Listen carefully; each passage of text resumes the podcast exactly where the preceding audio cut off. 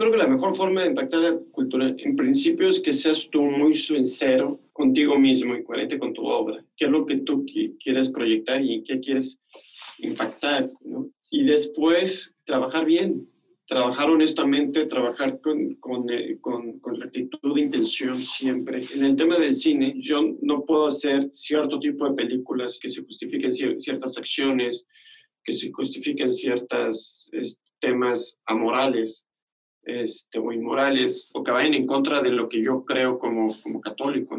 Quiero hacer proyectos que tengan un nivel narrativo, un nivel de historia, y un nivel de producción que atrape al espectador, que lo haga sentirse parte de y que lo haga vivir una experiencia. Y eso tiene mucha responsabilidad mía como director. Y lo que tengo que hacer es que cada vez que abro la computadora y me pongo a, trabajar en la computadora, pues ofrecerle e, ese momento a Dios como si, como si yo solo, como si estuviera trabajando para Él. Entonces, trabajar para Él es, es muy exigente Estás escuchando la segunda temporada de Platicando en Católico, el show en el que de una forma muy casual y rompiendo moldes, platicamos con diferentes actores de carne y hueso de la iglesia de hoy para conocer sus testimonios y lo que están haciendo para avanzar el reino de Dios en la tierra. Bienvenidos.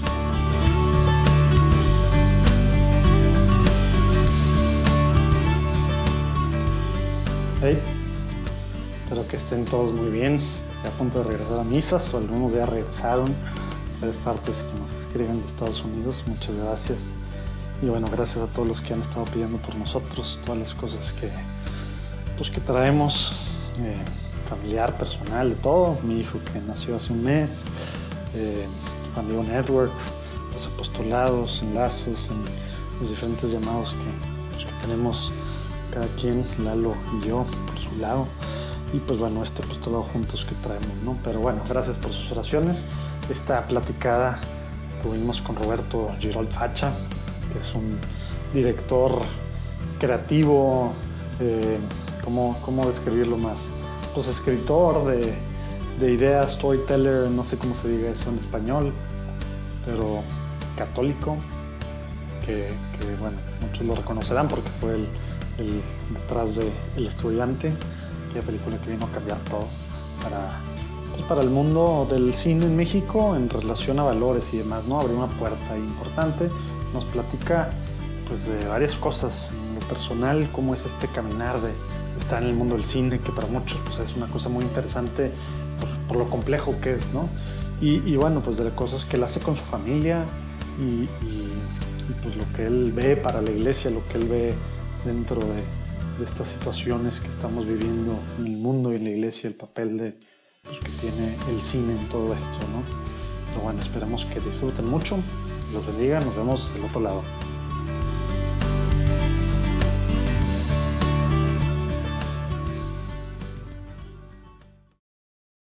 Roberto, pues ya estamos platicando, empezamos a platicar, pero ahora sí formalmente. Eh, gracias por estar con nosotros. Si te parece, antes de empezar, vamos a ponernos en presencia de Dios.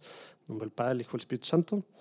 Señor Jesús, te pedimos que, que estés con nosotros en esta platicada que vamos a tener. Te pido que ilumines en, esta, en este momento que vamos a tener a Roberto para que pueda ser instrumento tuyo.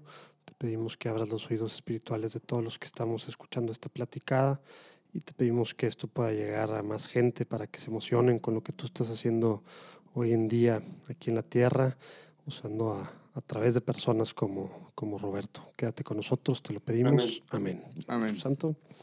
Oye, ya que no estoy acostumbrado, me he abandonado las últimas veces, Lalo, yo empecé así nada más, te vi haber cedido la, la oración, hombre. Sí, ese, te echaste así abruptamente y me dejaste a mí. Ya había escrito una muy bonita, pero bueno. Ya, no, le salió muy sincera, le salió muy sincera. Ya ni me acordaba que existía Lalo. Yo pensé que ya nos había abandonado en, platicando en católico. Y dicen que no he sentido. Te andan, te andan tirando mucho, Lalo. Te andan tirando mucho. Ahorita nos reivindicamos. No, es que no he sentido, pero lo tuyo sí le dolió.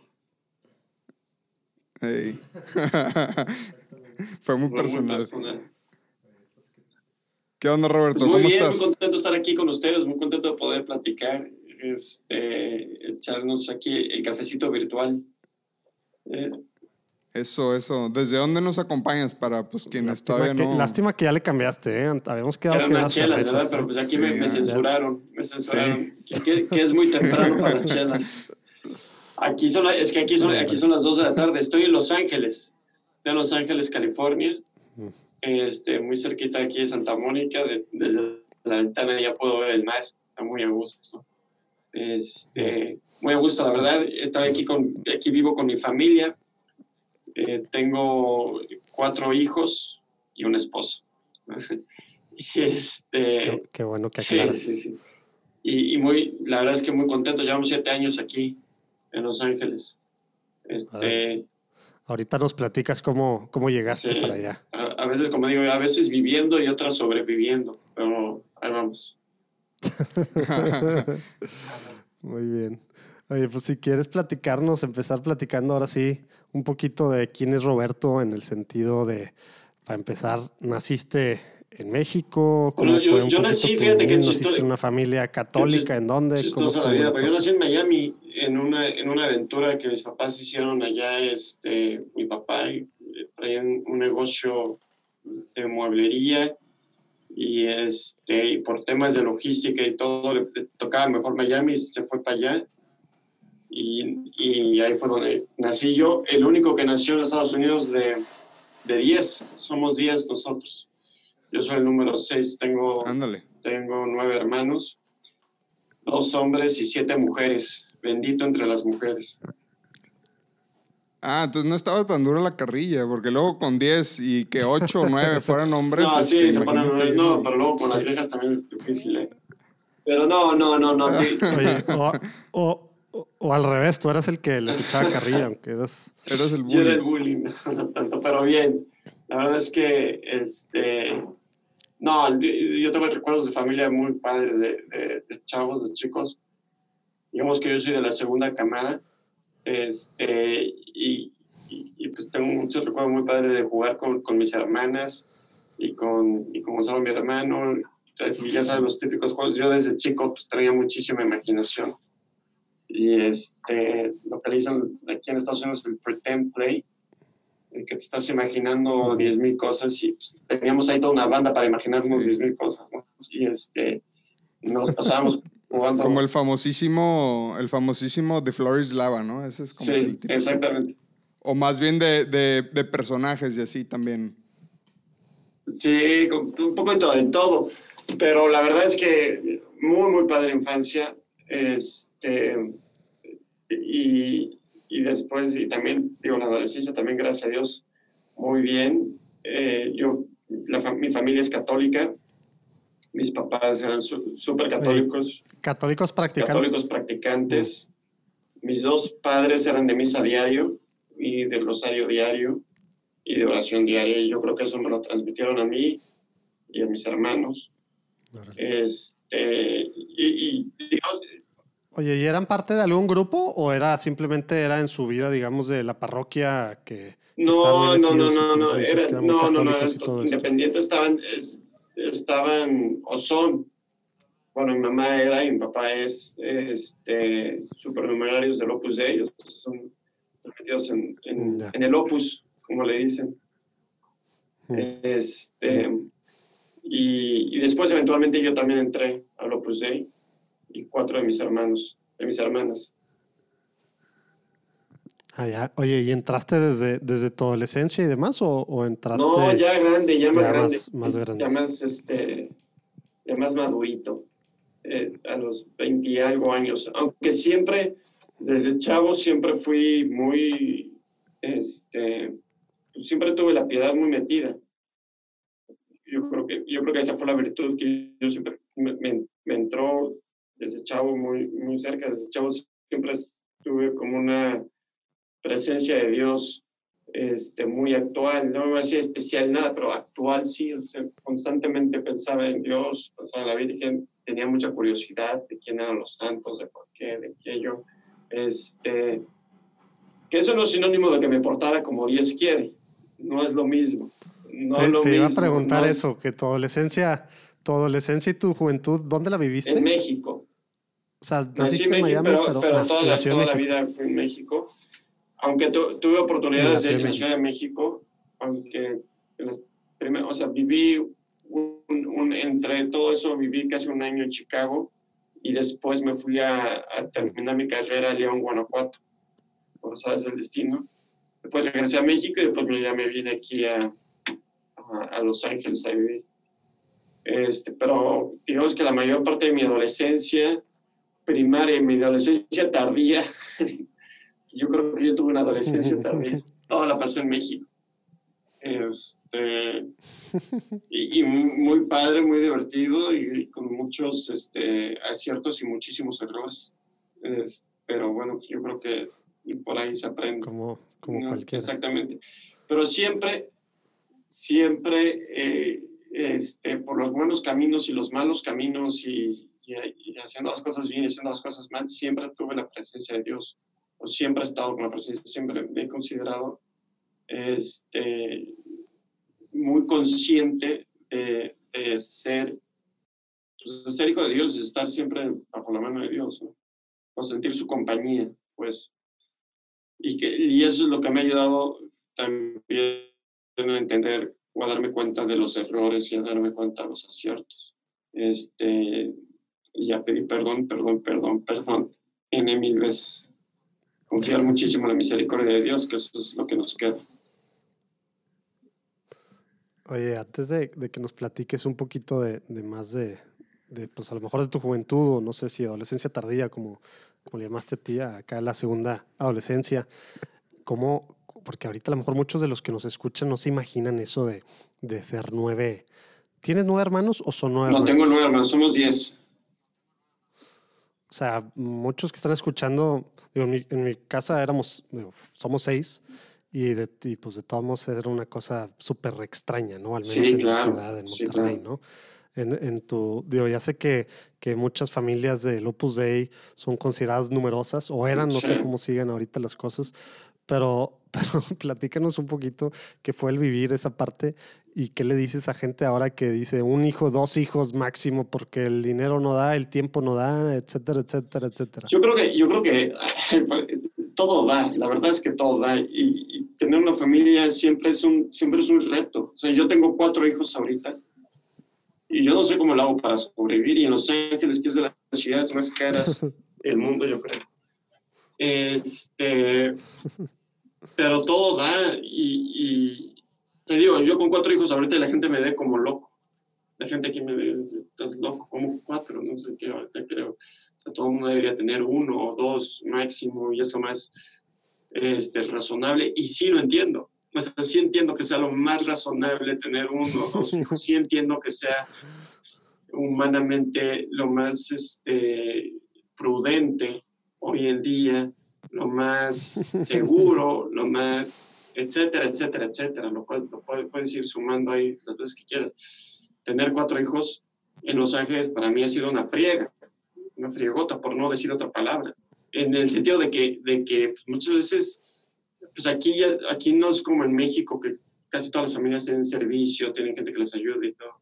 Estás aquí solo, yo con mi esposa, este, hombro a hombro, ¿no? Y que levántalos, que acuéstelos. Y sin familia, sin, sin abuelitos, ni nada. que cuiden, ni, tíos. Exactamente. Levántalos, acuéstalos, cámbialos, cámbiales de pañales, cámbiales, dales de comer, dales de cenar, aprende a cocinar. Este, sácalos a pasear, etcétera, invéntate cosas para hacer los fines de semana. etcétera. O sea, es un tema de estar muy muégano con ellos. Y, y, este, y sí es un reto, sobre todo una frustración muchas veces de que te quitan tiempo para trabajar, te quitan tiempo para... Muchas veces yo tengo que cortar el trabajo a las 4 de la tarde porque me tengo que ir ya a la casa a estar con ellos, ayudarle a mi esposa, ayudarlos con las tareas, ayudar. Y, este, y, y es frustrante muchas veces, este, es un reto eh, constante, a veces te tienes que quedar más noches trabajando, muchas veces yo a veces agarro la costumbre de levantarme en las madrugadas para poder escribir o para poder adelantar cosas que cuando estamos en paz. Este, y me levanto en las, en las madrugadas a trabajar y así, y así te vas adoptando. Y, y, si esto me pasa a mí con cuatro hijos, pues imagínate con diez o con, o con once o doce o, o, hay familias que tienen, lo que sea, quince hijos. Y dices, qué barbaridad, ¿cómo le haces? Y, y, la verdad es que cada familia va descubriendo su forma de, de, Yo conozco familias aquí también, en Estados Unidos, muy numerosas, este, que muchas veces ni siquiera son opus no tienes pero son católicas, eso sí, y, y, son familias de siete hijos, de diez hijos, conozco uno de doce hijos, y dices, yo digo, en la moda, ¿cómo le hacen? ¿Cómo lo sacan adelante? Este, el tiempo, o sea, estar pensando, o sea, cada hijo hay que dedicarle tiempo, que, o sea, no puede ser un... Y la verdad, cuando tú haces las cosas bien, una fe, etcétera, y estás cerca de ellos, las cosas van saliendo, las cosas van, se, van, se van acomodando de una u otra forma y sí implica muchísima generosidad de tu parte, muchísima generosidad de tu parte, y, y lo cual es bien padre, pues es una escuela de generosidad, es una escuela de generosidad, es una escuela de, de prudencia, es una escuela de, de, de, humildad, es una escuela de muchas cosas, la familia, la familia numerosa es una escuela padrísima que te ayuda a ti en tus virtudes internas en, en, en muchos sentidos. ¿no? Es una escuela de orden, te, te, vuelves ordenado a fuerzas. Este, es, es una eh, eh, de paciencia, etcétera. Entonces, vas creciendo mucho interiormente con, con una familia con una familia numerosa y con una familia chica también, o sea, cada quien va, o sea, un hijo es una escuela en muchos sentidos. Tener un hijo es una escuela en muchos sentidos. Tener muchos hijos, pues la escuela pues, se, multiplica, se, se, se, hace más, se hace más complicada, ¿no? Maestría, y doctorado. etc. Este, y es una riqueza, es una riqueza interna increíble. Y yo, como hermano, en, dentro de en, la vida este, en mi niñez y en mi juventud, pues fue padrísimo. Nunca me faltaron amigos, nunca me faltaron, o sea, nunca estás solo, estás rodeado de gente, estás rodeado de cosas. Es una, siempre es una casa con mucha vida, ¿no? Una, casa, una familia numerosa siempre tiene una casa con mucha vida. Y, y, luego aprendes, o sea, los hijos, los hermanos mayores te ayudan, este, ayudan a los hermanos chicos, tú aprendes del hermano mayor, lo empiezas a ver como un héroe, este, no, sé, o sea, empieza, la, la, figura paterna se, se, distribuye un poco. Este, y eso ayuda. O sea, yo, mis hijos mayores, mi mayor me ayuda ya con, con la bebé, etc. En una de cuatro. Entonces, en una familia mayor este, se, se incrementan cosas. Y para los, para los hermanos también es una escuela es una escuela, para empezar, de generosidad, porque pues, no tienes, pues tienes que vivir en un cuarto con otros tres pelados o cuatro pelados, no tienes tu propio cuarto. Todos de todos. No tienes tu propio cuarto. Este, pues ya, ya, llegó el hermano que te agarró tu camisa favorita porque también le queda a él y la va a usar él, entonces, ¿qué haces? O, o aprendes a compartir cosas, espacio, tiempo, a compartir, el boiler. El boiler, sacar el agua caliente y cómo lo haces. y este, y, mira, desde el punto de vista económico, pues yo, a mí me consta que mi papá le echó muchísimas ganas toda la vida, muchísimas ganas. Tuvo negocios exitosos y negocios no exitosos, estuvo en la opulencia y quebró, etcétera. Este, tuvimos altas y bajas, muy gachas, y al final aquí estamos. Al final todo pasó, todo pasa, este, aprendes, también es padre que, los, que tú como, como adolescente, como vas creciendo, empieces a ver que las cosas no son fáciles, que a veces no te puedes mover porque no hay dinero para, para, la gasolina del coche. Este, a veces, en fin, empiezas, te, te empiezas a crear conciencia de cosas, ¿no? O o no, a lo mejor es demasiado ingenuo y no te creas la conciencia, pero, pero, pero lo vives y, empiezas a entender muchas cosas. y, y, y, en la vida, en la, en la vida este, eso siempre sirve, eso siempre funciona para crearte tú tus propias herramientas para salir, salir adelante. Y luego hay quien, me, hay que te dice, no, pues es que luego crean traumas, es que tengas... Sí, los traumas van a venir en la familia grande, en la familia chica, ¿no? Las cosas, las cosas suceden. este, así como mi papá quebró, también el vecino de al lado pudo haber quebrado con un hijo o con dos hijos. Y, este, y, los traumas, pues, ya cada quien depende cómo lo, cómo, cómo lo, lo, asimile, cómo lo haga suyo y cómo lo... Aprendes a gancharte menos. exactamente, exactamente. pues no sé si les he platicado bien digo, algo, ¿saben? De Juan Diego Network. Es un apostolado que estamos pues, creando, ayudando a creadores de contenido, a conferencistas, a autores, a gente que tiene pues, mucho que decir puedan tener su podcast para poder evangelizar, formar, entretener, ¿por qué no? Católicos de habla hispana de todo el mundo, ¿no? Se llama Juan Diego Network y bueno, es algo que, pues, que desde hace casi un año eh, pues, sentí en mi corazón que tenía que hacer y, y, pues darle para adelante, ¿no? Para que haya más opciones de cosas bien producidas, etcétera, de diferentes formatos, no solo así largos como, como es esto de Platicando en Católico, ¿eh? Muchas cosas diferentes, historias, cuentos, tipo audionovelas, eh, noticias, cosas para niños, para adolescentes, para jóvenes, para gente mayor, diferentes formatos y duraciones y periodicidades y todo, ¿no? Pero bueno, el tema es que hace un año pues, me metí a Juan Network en un proceso con el OSV Innovation Challenge y pues resulta que estamos en la final casi 400 somos uno de los 12 que estamos ahorita en un proceso de 10 semanas con la Universidad de Notre Dame y con OSV, que es Our Sunday Visitor, pues para, para ganar premios económicos y que, que, hagan que este apostolado pues pueda hacer cosas de mejor calidad, llegar a más gente, etc. Y aparte pues de, de darnos muchas herramientas para poder al menos lo que nos toca a nosotros, nuestra parte humana, pues no queda y también ayudarnos mucho en la parte espiritual, ¿no? Aguantar este rollo, ser emprendedor católico no es nada, es, otro rollo, ¿no? No, es nada fácil, ¿eh? Y bueno, pues hay varias cosas para que al final nos dan un certificado de, católico innovador, etcétera, y es ir en agosto a, Notre Dame a, ver si, ganamos, bla, bla, bla. El tema es, les quería pedir su oración para esto.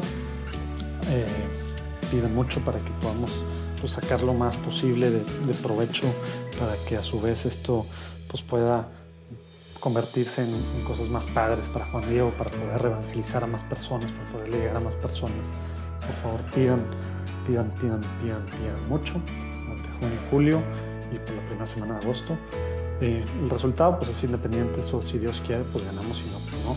Pero al menos que en esta etapa de la final pues Dios nos bendiga mucho y nos dé mucha claridad hacia específicamente dónde quiere que vayamos, ¿no? porque esto pues, es de él, por eso lo estamos haciendo. ¿no? Y se pueden meter ahorita en Facebook de Juan Diego Network o en Instagram o en la página juandiegonetwork.com para ver videito que voy a estar sacando para platicar de este proceso, porque están casi pasando cosas padrísimas en la iglesia, realmente también cosas no padres, pero pues tenemos que conocerlas y tenemos que inspirarnos y animarnos a hacerle, a seguir con todo, haciendo, haciendo iglesia y jalando para donde pues Dios nos está llamando, ¿no? Entonces esto es algo, pues un amigo me recomendó, pues, porque nadie sabe estas cosas que están pasando, bueno, vamos a platicarlo ahí. Eh, también va a estar en podcast, hoy todavía no sale, pero esta semana va a salir, esta semana del 8 de junio, JDN en el OSB Innovation Challenge, ya sé, no está tan fácil, por eso es Juan Diego Network, ahí ven todos los podcasts. Dios los bendiga, regresamos a la plática con Roberto. Oye, Roberto, por ahí mencionaste hace rato que te fuiste a terminar tu carrera en, eh, Guanajuato, ¿no? Pero, que, o sea, ¿cómo es esa transición que de repente estás haciendo cine y de repente te vas a, vivir a Los Ángeles? Digo, no sé en qué momento te casas, pero, a ver, tráenos así a entender eh, cómo llegaste a, estar en, haciendo lo que haces hoy en día, ¿no? Y que lo llevas haciendo, pues no sé, ¿qué será? ¿Unos 10 años? O... Pues sí, digamos que mi primera película como director salió en el 2009. Y eh, mi primera película como productor, creador, salió en el 2006. Yo terminé de estudiar cine en el 2003. Se puede decir que lo estoy haciendo desde el 2003, pero ya así como realmente hacer cine, cine que sale todo esto, mío lo que yo estaba buscando desde el 2009. Eh, desde el 2008, que fue cuando lo, la Este, pero yo, yo estudié Derecho. Yo empecé estudiando Derecho, pero desde la prepa yo ya estaba metido en teatro. Siempre me gustaba el teatro. Primero como actor y después este, como escritor por, por pura cuestión de vanidad, porque yo quería actuar esos papeles, ya sabes, este, de peso, ¿no? Que tuvieran, y no, el, y no hacerla de árbol, que era que así me, la ponía, así me ponían siempre, ¿no? Tú eres el árbol que está parado. Este, pero siempre busqué yo, o sea, yo, yo quería así como hacer el, el drama, el Braveheart, el que gritara Freedom, ya sabes. y este, o Jack Nicholson, You can't handle the truth, ¿no? Que son esas como actuaciones que me quedaban a mí muy impresas. Y no me, nunca, no me lo daban, ¿no? No me daban esos papeles por obvias razones. Entonces, pues yo, yo escribí mi primera obra de teatro que se llamó Sueños. Eso, fue es prepa, todavía dices. Y le gustó la obra a, a mi director de teatro y empezamos a... Y, y, la trabajamos y claro, me dio el protagonista. Entonces ahí me di cuenta que no era buen actor. Entonces dejé, la actuación, pero me di cuenta que me gustaba mucho escribir.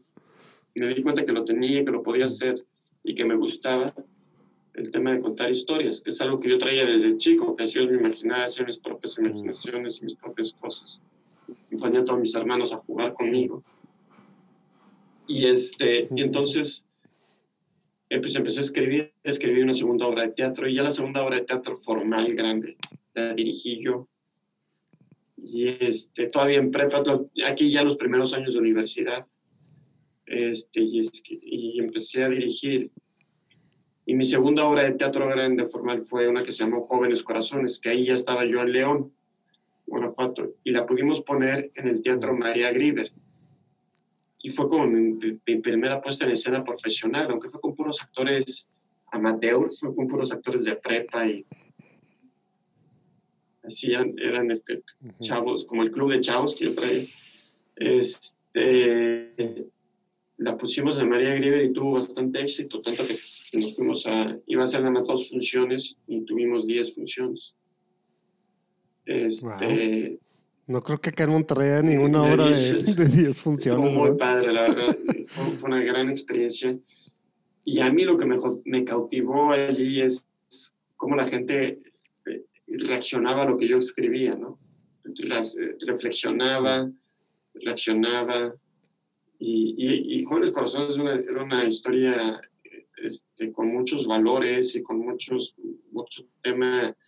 Eh, se hablaba contra la voz corto, hablaba contra relaciones, eh, no en contra, pues, pero como promovía las no relaciones prematrimoniales o el amor verdadero en todo un escenario de jóvenes que se enfrentan a la guerra, ¿no? Era, una historia basada en la Segunda Guerra Mundial, establecida en la Segunda Guerra Mundial. Y este, entonces, todo este crecimiento de estos chavos ante la guerra y sus propios demonios, sus propias guerras internas. Este, hablaba del alcoholismo, hablaba de, del heroísmo, eh, este, hablaba de, de, la equidad, etc. Entonces, eh, del nacionalismo, el patriotismo, y la gente reaccionaba positivamente a todo esto. Y entonces ahí es donde yo pensaba, o, donde se me metió el gusanito de decir, pues aquí yo puedo puedo ser un instrumento de Dios en ese sentido, ¿no? Este, escribir eh, cosas que entretengan a la gente, pero que, que, que, a la vez también nos hagan reflexionar y nos hagan este, pensar. ¿no? En ese momento yo no tenía ni... Oye, a mí me queda... A mí me queda la duda con eso precisamente que estás diciendo, que hace rato dijiste, empezaste en prepa a escribir y traías ya estos rollos de intenciones, digamos, del teatro, sí. pero estudiaste derecho. Bueno, sí. O sea, esto que dices que luego ya, ya escribiendo, después de esta puesta en escena, digamos, pues ya en forma profesional o como se le diga, ¿seguías, o sea, seguiste estudiando Derecho? Fue, o sea, ¿por qué, ¿por qué no fue estudiar teatro o algo relacionado a, a, pues, a cine o al arte o algo así? ¿Había algo seguí, en ti que... Seguí estudiando Derecho en la Ibero. ¿Tema de presiones o tema de qué? Sí, o sea, seguí estudiando Derecho en la Ibero y allí hubo, ahí me metí mucho también en, en talleres de teatro que tenía la Ibero y, y este, pusimos obras de teatro, etcétera. Y, me, y estudié Derecho porque pues, yo, o sea, son las presiones propias que yo me hice. Nadie me presionó socialmente, ni, ni nadie me dijo, mis papás nunca me dijeron, no, no estudies. No te obligaron. Nunca, nunca, digo, yo me acuerdo que yo hablaba con mi mamá y le platicaba todo emocionado de la obra de teatro y lo que estamos haciendo. Y mi mamá me decía, qué bonito hobby tienes, qué bonito hobby. Yo le digo, y lo entiendes al, pasar, al, al, pasar los años y cuando tienes hijos y, y, y, vives de esta profesión tan difícil. Híjole, si a mí llega un hijo y me dice, oye, me quiero hacer este, quiero estudiar cine, quiero ser actor, quiero ser, pues si lo quieres apoyar, pero entiendes lo difícil que es y, y pues, lo último que quieres es ver a tu hijo sufrir o echarle ganas, este, o fracasar, ¿no? Es lo último que quieres. Entonces, la verdad es que entiendo, entiendo muy bien a mis papás en ese sentido. Pero la presión no tanto fue de ellos, sino fue una presión propia de, pues de que yo vivía, yo vivía en un entorno social donde, este, pues un poquito, todo el mundo espera de ti un éxito profesional, eh, el, institucional, ¿no? En, en, en, como empresario, como abogado, como financiero, como, o sea, todo el mundo espera de ti que sigas un ABC y, y tú de alguna manera también lo quieres seguir, quieres seguir ese ABC porque quieres ser parte de, porque te sientes parte de, de esa sociedad con esos parámetros de vida o con, con esos. Este, entonces, y, pues todos mis amigos vivían, hijos de empresarios, este, vivían en este mundo de, de, buscar el éxito, ¿no? Y un poco por debajo del agua, no era algo evidente, pero por debajo del agua también, este, digamos que tu valor como persona se medía un poco en el, en el, en el éxito que tuvieras, y el éxito que tuvieras se medía un poco en la cantidad de dinero que hicieras. Este, claro. Creo que eso es cierto para muchos. Digo, no, no, no, no se ve por fuera, pero por dentro te les, les, les rascas un poco y así es, así es el asunto. Claro. Y a veces, y a sí veces se ve, se ve por fuera. y, este, y yo estaba pues, influenciado por eso. Y entonces yo mismo me hacía la idea de que, pues, que lo mío, que esto del teatro y que todo esto temas eran un hobby, que no era, que no era, este, no era esto. Y de hecho, pues estudié Derecho y me metí a trabajar y, y con, sin mucha suerte, la verdad, del trabajo. Porque, no, porque no, no, nunca le, ni fui buen estudiante y tampoco fui buen abogado, lo poco abogado que fui. Este, lo bueno es que había muchas palabras y había y, formas digo, yo me metí derecho de por leer cosas, ¿no? Claro, Al menos yo me metí parte. derecho sobre todo por la parte humanista, ¿no? O sea, porque y no me arrepiento de haber estudiado. Ahora, o sea, a mí me hubiera, quizás me hubiera servido más para esta profesión y para lo que hago, estudiar algo como psicología o como letras o como este, cosas que te den contenido, ¿no? Que te, de, que te ayude a entender más a las personas, entender más a los personajes, entender cómo... No nomás cómo, a juzgarlas. Exactamente, no nomás a juzgarlas. Pero bueno, derecho para mí era el, el camino porque era humanidades y, era, se combinaban las dos cosas, humanidades que a mí me gustaban y pues era una profesión que, que, que, me daba la oportunidad de cumplir con estos paradigmas o parámetros sociales que, que, se, que se hacían. Este, y terminé la carrera y cuando terminé la carrera también eh, fue cuando puse, tantito después de, poner, de, terminar la carrera, puse esta obra de teatro en León, Guanajuato. Y fue tal éxito y fue tal, tal emoción que me dio que, que ahí fue cuando, cuando yo decidí internamente empezar a buscar seriamente mi, una, la, la, la artisteada. Sin embargo, por las mismas influencias y por lo mismo todo esto, yo, yo no quería vivir en la bohemia del teatro. Coco Wash es que me decía, porque siempre he sido bohemio toda la vida, o sea, yo no sé por qué. Pero bueno, entonces yo no quería vivir la bohemia del teatro y según yo, yo decía, decía no, pues en, en, el cine ahí sí hay lana, ahí sí, ahí sí te ahí sí los, los actores y los productores y los directores pusiesen la... Qué poca idea, qué poca idea tenía yo en ese momento.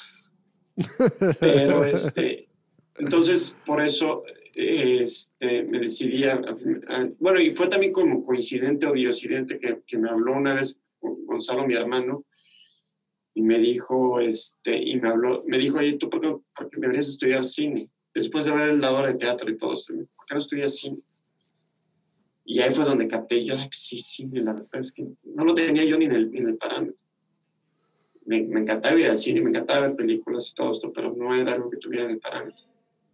Y, este, y me dijo, ¿por qué no intentas? Gonzalo, mi hermano, se dedica al, al tema de animación. Y había estado unos, creo que estuvo un verano o algo así, estudiando en, en Canadá. Y allí él conoció a mm. Vancouver Film School que es una escuela en Vancouver. Mm, pues sí, la, mejor, ¿no?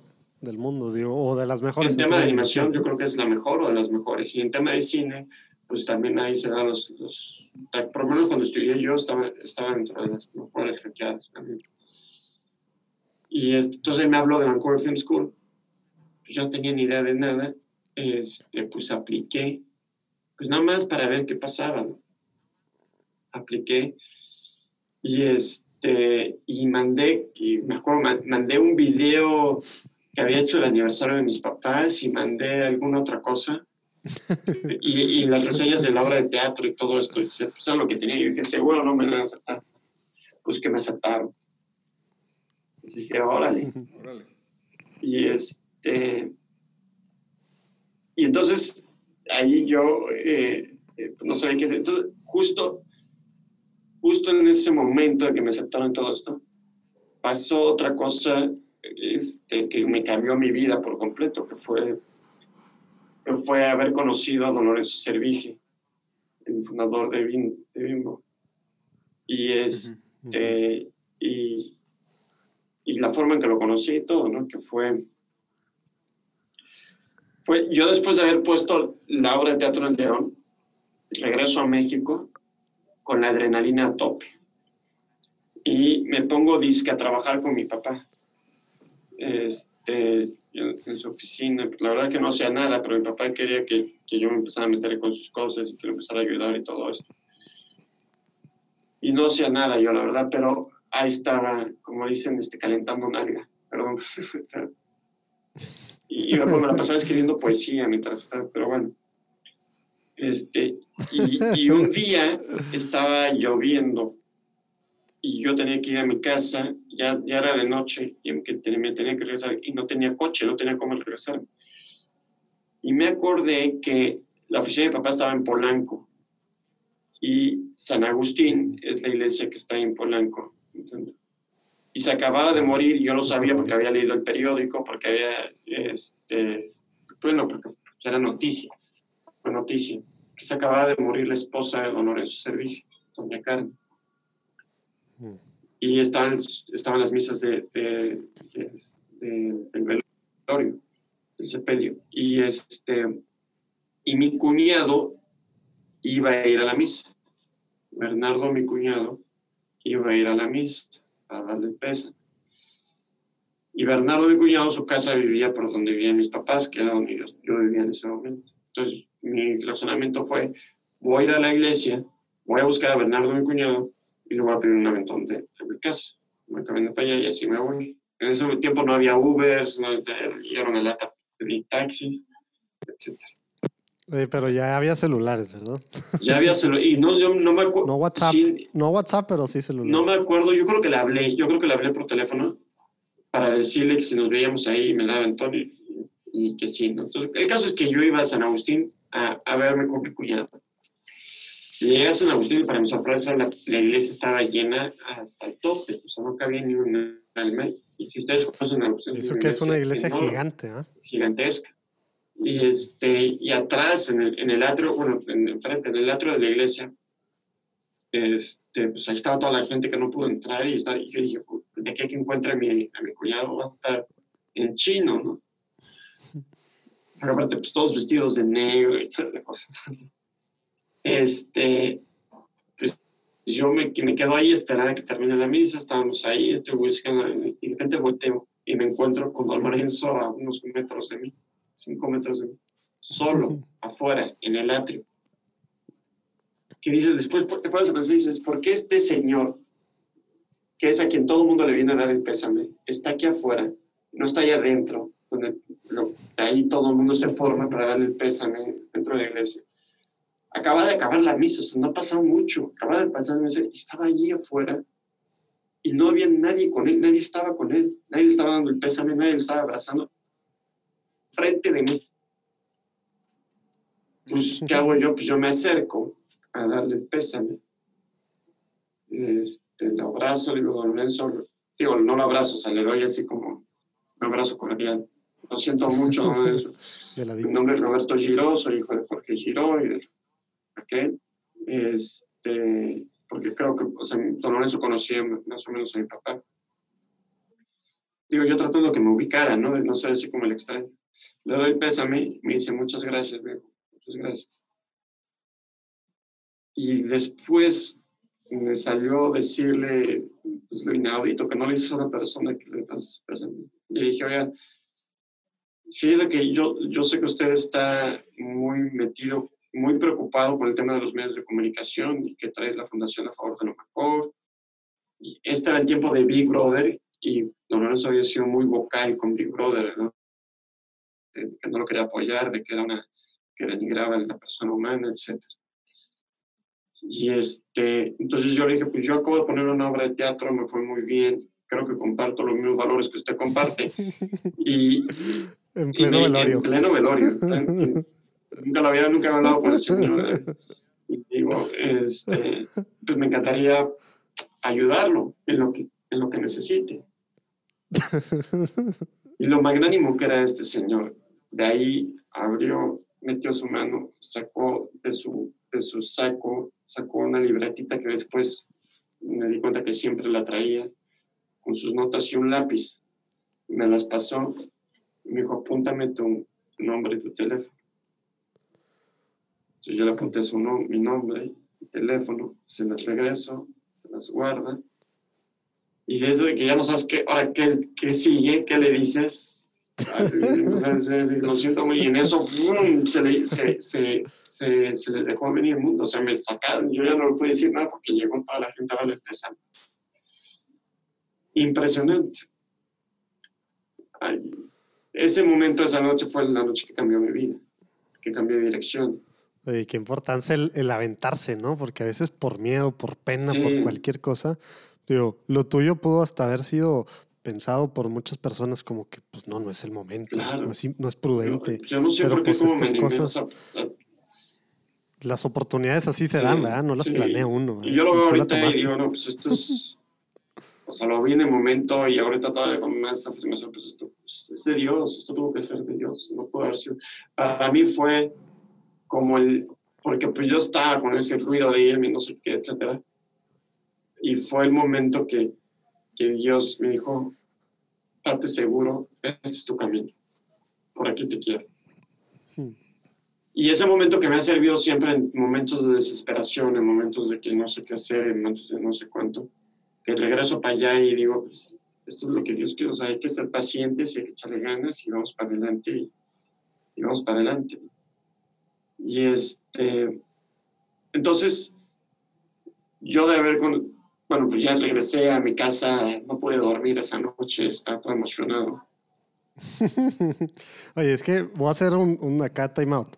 Muchos de los que nos escuchan de otros países, a lo mejor no tienen idea quién es Don Lorenzo. Vamos a poner ahí abajo. Creo que cuando platicamos con David Noel, mencionó algo a Don Lorenzo, ¿verdad? Con David Noel, el ex rector o el rector emérito del, del sistema TEC de Monterrey. Eh, creo que él nos platicó algo o alguna nota pusimos. A lo mejor él, te habló de Dolores Zambrano, ¿no? A lo mejor. No, no, de Lorenzo okay. porque son los únicos dos que, que, han recibido la, una, laicos que han recibido una presea de que dan los obispos, la conferencia del episcopado mexicano. Este, digo, como que eran muy cercanos, algo así. Pero para los que no conocen y quieren saber más, si le dan para abajo, ahí van a ver una liga y en platicandoencatólico.com, en, en los show notes de este episodio, van a ver una liga que va a decir un poco de, de quién es Don Lorenzo, para que entiendan por qué estaba emocionado y por qué no pudo dormir Roberto. ¿ah? Sí, Oye, Roberto, y, y tú, que, tú que estás en la industria del cine, en otro multiverso, la, la, que ahorita está de moda esa palabra en el cine, la, esta historia hubiera acabado de que, y ya, le anoté mi número ahí y nunca me volvió a marcar, pero bueno, ahí estuvo padre. la- la Exactamente, anécdota. pudo haber acabado sí, no sé qué hubiera pasado. Lo que pasa es que yo, dos días después o tres días después, algo así, o o unas semanas, ya no me acuerdo cuánto tiempo después, pues, yo no recibí ninguna llamada de Don Lorenzo. Y dije, ah, pues yo lo voy a marcar. Y yo yo lo quería, yo lo, lo quería buscar porque estaba buscando un patrocinador para traerme la obra de teatro a México, la obra de teatro que había puesto en, en Jóvenes Corazones, todo eso, la, la quería hacer León. profesional y la quería traer a México con, con no sé qué, entonces quería sacar todo el tema. Entonces, Oye, fal- faltó eso entonces hace ratito que estabas platicando de lo que da la familia grande, aparte de generosidad y todo, faltó el tema, y más para si eres de segunda, segunda camada, el tema de tenacidad, sí, sí, persistencia, sí, ¿no? sí, ahí, sí, ahí sí tienes que alzar la, otra de las cosas que, que sale tienes, uno Tienes que alzar la mano, tienes que alzar la mano constantemente para que te hagan caso. y no esperar a es que te caigan, que te den la comida en la la boca. puerta ¿verdad? 30 veces. Porque acá, pues, tuviste que entonces Entonces sí, yo, yo a- volví a a marcar, o conseguí su teléfono, conseguí el teléfono de su oficina y le marqué a su secretaria particular. O sea, le marqué por teléfono a su oficina y me contestó su secretaria particular y me dijo, perfecto. Que dije, ya sabes que estás subiendo el tono y es como si le estuvieras hablando a, a la chava que te gusta, ¿no? Que estás así como todo nervioso y estás sudando y no sabes qué, hacer y, te tiemblan las manos, y te contesta la, la, la secretaria, no, pues este, estará el señor Don Lorenzo Servige. Sí, ¿de parte de quién? De Roberto Giro. Ay, discúlpeme, es que está en una junta, está en una reunión, ¿me puede dejar su teléfono? Y yo lo busqué. Respiras, dices, uff, qué bueno, o sea, sí quería hablar con él, pero me da tanto nervio. Sí, sí, sí, aquí está mi teléfono y aquí está. Ah, permítame, ya, ya se desocupó, se lo paso.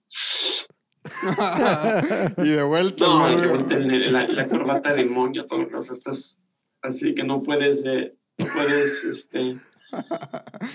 Pero me contestó de una forma que te, me quitó todo nervio, me quitó todo miedo, me quitó todo. Me, me contestó y me dice, Roberto, ¿cómo estás? O sea, li- sea, como, como si fuéramos amigos.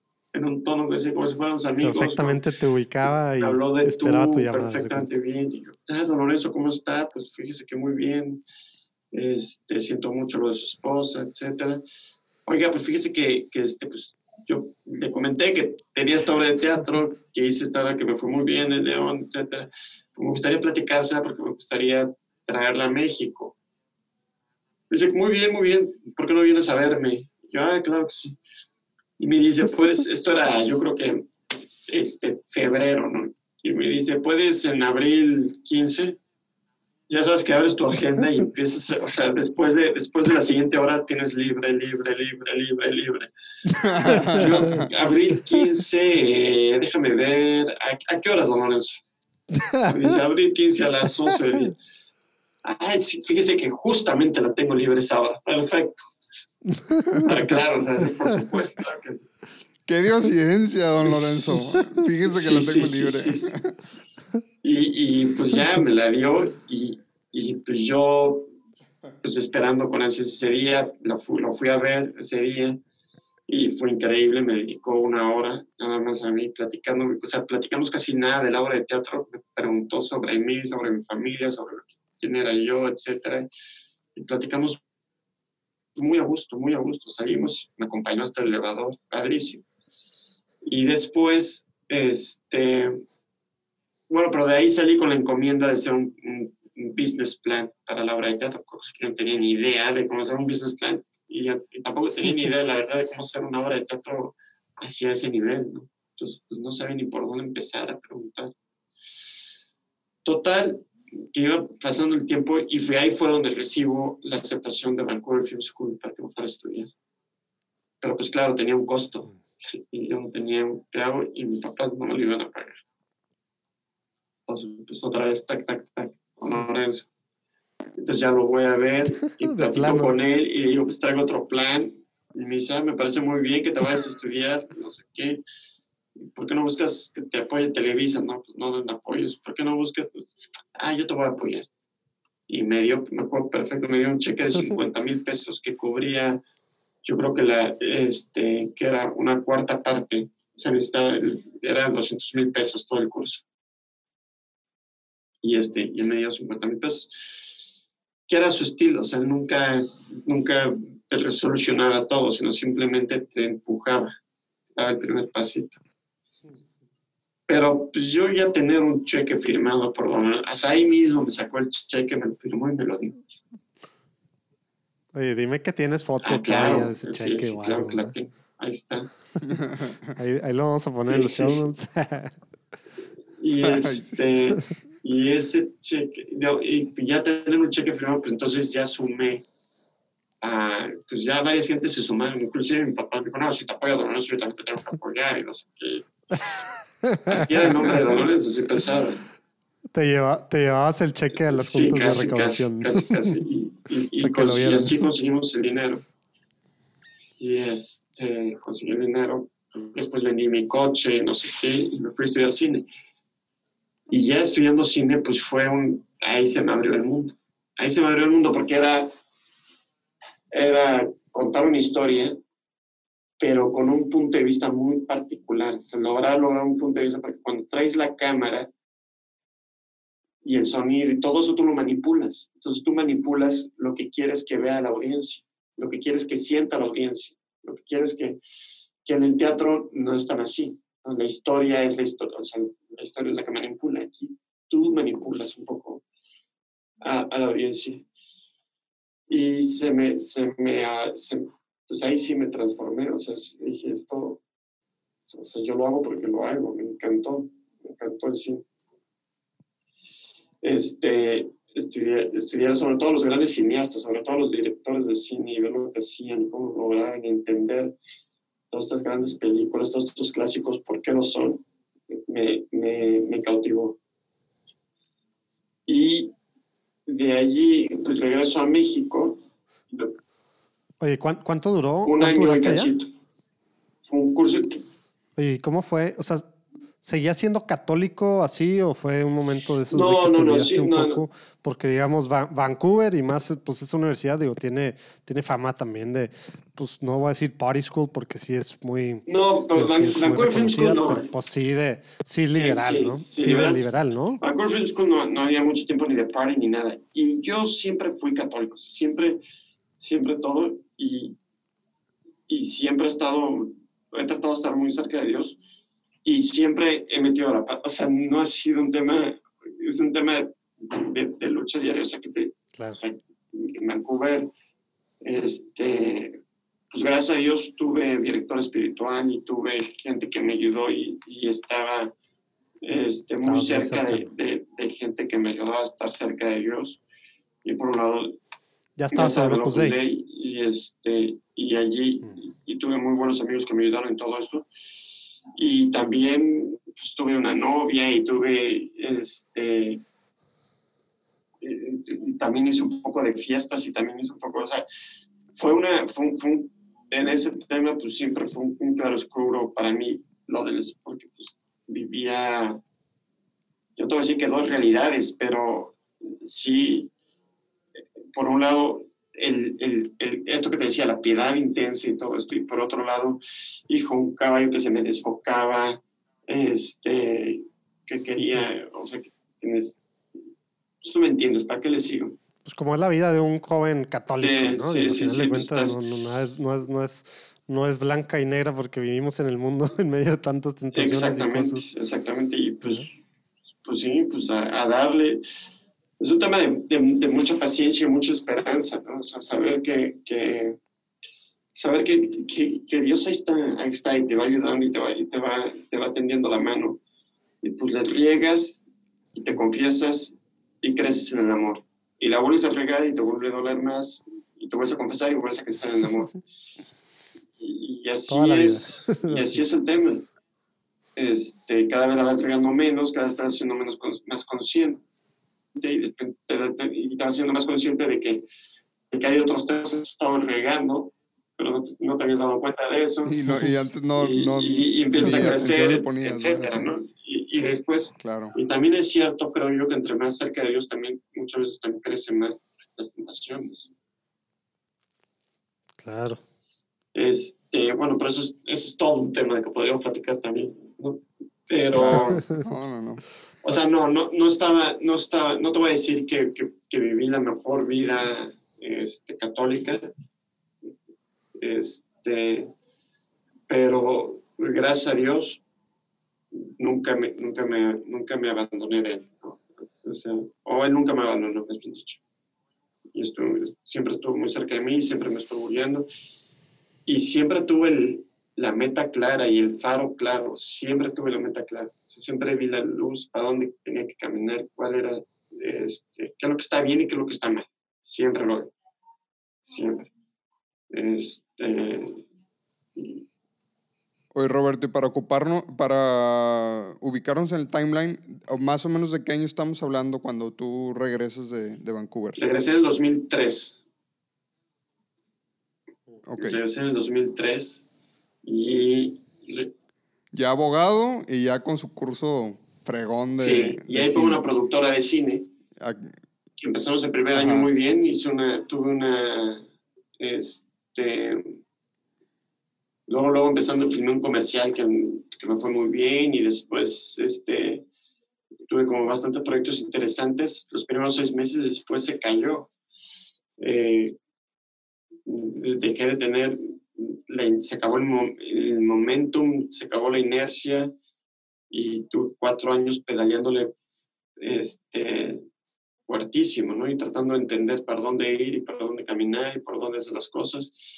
Y es lo mismo, ¿no? O sea, nosotros vemos este, la vida, o sea, tenemos una visión muy miope de, de la vida y de la historia.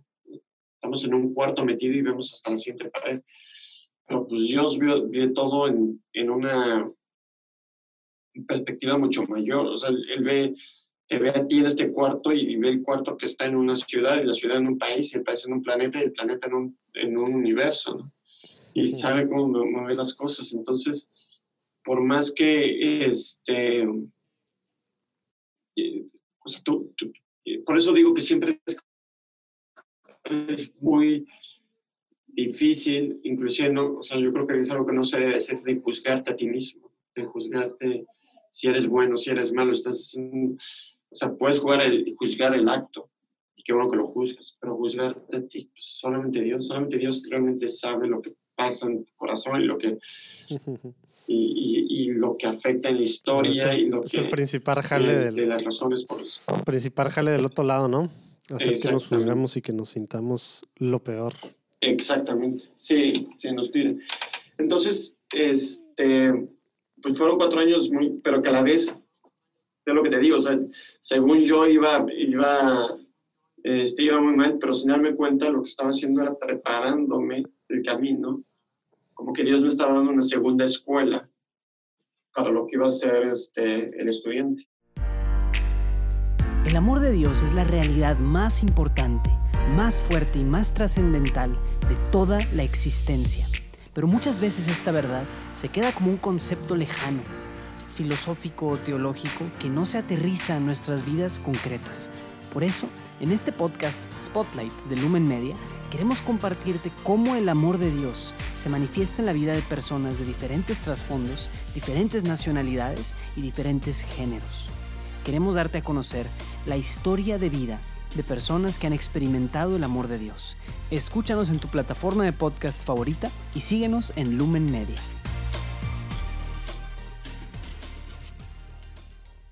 O sea, el estudiante fue tal cual lo que vino, o sea, literal fue tu ópera Como prima, como director, llaman. sí. Como director y escritor, fue mi, fue mi ópera prima. Oye, plat- plati- platícanos un poquito de, de ese, digo, querí- iba, estaba pensando hace ratito que dijiste que estudiaste en León. Ya, digo, no sé si por ahí hay alguna Con conexión. pero- Guanajuato, claro. Pero platícanos un poquito, sí, platícanos un, un poquito de cómo llegas a- al- al Claro. estudiante. Digo, al menos creo que fue, pues fue de las primeras, digamos, eh, películas, digamos, del cine moderno mexicano, eh, pues con valores, ¿verdad? Que, que sí pegó, ¿no? O la primera, ¿no? Porque digo, a lo mejor había habido otras, pero que sí pegó, que sí estuvo por todos lados, en boca de todo el mundo. Platícanos un poquito de, del estudiante, de cómo, del antes de, o sea, cómo se te ocurre, cómo, cómo fue ese procesito, todo lo que le involucró. La verdad es que no, no, no, no, no se me ocurrió a mí. De hecho, yo fui como el primer, este, no, no quiero decir enemigo, pero, pero eh, o sea, el estudiante, a mí me presenta Roberto Sánchez Mejorada. Ah, mira este, se me presenta con Gastón Pavlovich. Todavía no me había, todavía ni siquiera me había ido a estudiar cine. Simplemente traía la inquietud y que me había puesto a de teatro, no sé qué. pues, con Roberto ahí llevábamos este, platicando. Me presenta con, con Gastón Pavlovich porque Gastón quería hacer esta película. Y esto te estoy hablando del 2001. En 2001 traía la idea de, de, de la película. Punto. Abajo. Este, ahí me la presentó y me cuenta la historia, me cuenta el rollo de la película, de que va un poco, y ya desde entonces ya tenía él la idea. la película se basa en su abuelo, en, que le decían el Chano. Y, y, el Chano era un personaje, pues como el de la película, un poco, ¿no? Eh, un, un, un, idealista, un Quijote, que, que que era fanático del Quijote y que él quería regresar a estudiar a la universidad. O me han dicho estudiar a la universidad porque nunca lo había estudiado. Y este, nada más que en la vida real no lo logró. Mm. Entonces Gastón este, se le ocurre esta idea de cómo escribir esta historia este, si mi abuelo, o sea, cómo hubiera sido la historia si, mi, si mi abuelo sí hubiera ido a la universidad. Mm. Y, y, Gastón traía tantas ganas de escribir, de hacer esta película, porque justamente en ese momento había salido la película El crimen del padre Amaro, mm. que había tenido tanto éxito en México y que había... Y Gastón, como buen sonorense, se le prendió, se le prendió la sangre y fue a ver al distribuidor de, de esa película y, y, le dijo, oye, este, esta película es ofensiva, nos ofende a nosotros, nos ofende a, a los cristianos, a los católicos, etc. Pero, pues, pues, sí, pero yo, yo, estoy en un negocio y esta película hizo muchísimo, la película más taquillera en México. Si, si tanto los ofendiera, pues no lo habría venido a ver. que ciertas palabras y que duras. Sí, la verdad. Y le dice, y le dice, bueno, pues yo, yo creo que yo te puedo hacer una película, puedo dar, hay muchísimas historias que no tienen que ser ni ofensivas, ni morbosas, ni nada, y pueden este, generar dinero, pueden ser taquilla. Pues tráeme una, pues te la voy a traer. Y con esa idea se fue y se le echó rodando y este... Wow. Y creo que de hecho en un retiro fue donde él tuvo la iluminación. Lo empezó a escribir, entonces llega, me lo presenta Rosa en mejorada, conozco la historia, digo, ok, está buena, veremos. Bye. Y en ese momento Gastón iba, creo que iba a escribir más cosas, no sé qué. Me voy a estudiar, regreso a estudiar, me vuelvo a juntar con Gastón y me entrega un, binder, un folder, este, con toda la documentación de, de, de, lo que él había recopilado y de la película, ¿no? Y donde ya tenía escrito los personajes, ya había escenas escritas, ya, había, ya estaba la historia un poco más menos armada, como historia, no como guion, sino como ideas sueltas y, y entonces pues yo lo tomé y ok, escribiré sobre esto algún día escribiré. y fue en una a mí me daba un poco o sea como comedia tanto énfasis en temas morales del amor y yo no quería yo no quería hacer eso yo no quería hacer un cine preaching un cine este religioso que se sintiera religioso que se sintiera un cine muy muy aleccionador para nada y sentía que al principio por ahí estaba el tema. ¿y por qué? O sea, igual ahorita aclaras bien por dónde te fue llegando el camino, pero ¿por qué no querías hacer eso? ¿Qué, qué sentías tú? ¿Qué pensabas en ese momento? Porque creo que, porque creo que el cine, porque creo que eso es un, es, es un método este, que no es para cine. Traicionas el espíritu del cine. O sea, yo, yo creo que el, el cine es una forma de arte, una conjunción de todas las artes, donde la audiencia tiene que descubrir y tiene que hacer su propia conciencia. No le puedes dar No le puedes decir que el gato es negro cuando está viendo el gato negro. O sea, tú por medio de historias los haces pensar, reflexionar en cierto tema que ya los... O sea, la idea, la idea, la idea, hay una máxima de decir que, o sea, cree la inteligencia de tu audiencia. Mm. O sea, ti- tienes que hacerlos pensar y tienes que hacer que, que la gente llegue a sus propias conclusiones. Pero no nada más eso, no nada más que llegue a sus propias conclusiones, sino que entienda y se, ojalá y se vea, se vea reflejado, o más bien dicho, quiera las reflexiones que hace el protagonista las acciones que toma el protagonista. ¿no? Este, por- o sea, me, me gusta, me Es- gusta, digo, nunca lo había pensado de esa y- forma. Y pues claro, aparte eso te abre, te abre audiencia, ¿no? Porque algo que es muy preachy, como tú dices, que en español no sé qué se dirá, que pues muy directamente... muy aleccionador, muy muy aleccionador, muy, predica- que, sí, muy, que te están este, predicando, que te están... sí, que sientes que te están predicando, que te están... Algo así, pues espanta a la gran mayoría de la gente, aún católicos, ¿verdad? aún católicos. yo- por eso este, yo, yo los respeto mucho y, y quiero mucho y creo que tienen su audiencia, pero todo este cine religioso que hay eh, no me llama la atención. No es, no es mi tema. No, pues es para otro es mercado yo- y ya, ya se quiere otro fin completamente, que es, que es formar o es enseñar en otras cosas, ¿no? No es lo que tú quieres, ¿verdad? Ex- ex- Exactamente, exactamente. Entonces, ¿Qué hiciste con el cartapacio este- entonces? entonces bueno, pues yo, yo me lo dio y lo puse a un lado. ¿no? Que Dios te bendiga. No, no quise, no, no le, no le quise meter más mano. Pero la verdad es que nos fuimos a, a un día a, este, a- fuimos a Gastón, Don Lorenzo, Servige, otra, otro amigo de O él. sea, ya, ya se había hecho tu, tu super amigo, don Lorenzo. Fue- pues es que fuimos hasta socios, fíjate. En la primera productora fuimos socios, él se metió socio. Y también Gastón, y también, entonces cuando, cuando, cuando firmamos el acta constitutiva para festejar, nos fuimos ahí a, a un, a un bar a, a festejar. Don Lorenzo tomó puro jugo de manzana. Este, yo sí me eché mi whisky. Pero ahí Gastón le cuenta la historia a Don Lorenzo. Le cuenta la historia del estudiante, Don Lorenzo. Y el estudiante pues tiene toda esta parte de la pérdida de la esposa, cómo se muere la esposa. Y se enganchó. Y esa parte a Don Lorenzo le llegó tanto que estuvo en lágrimas, terminó en lágrimas. ahí.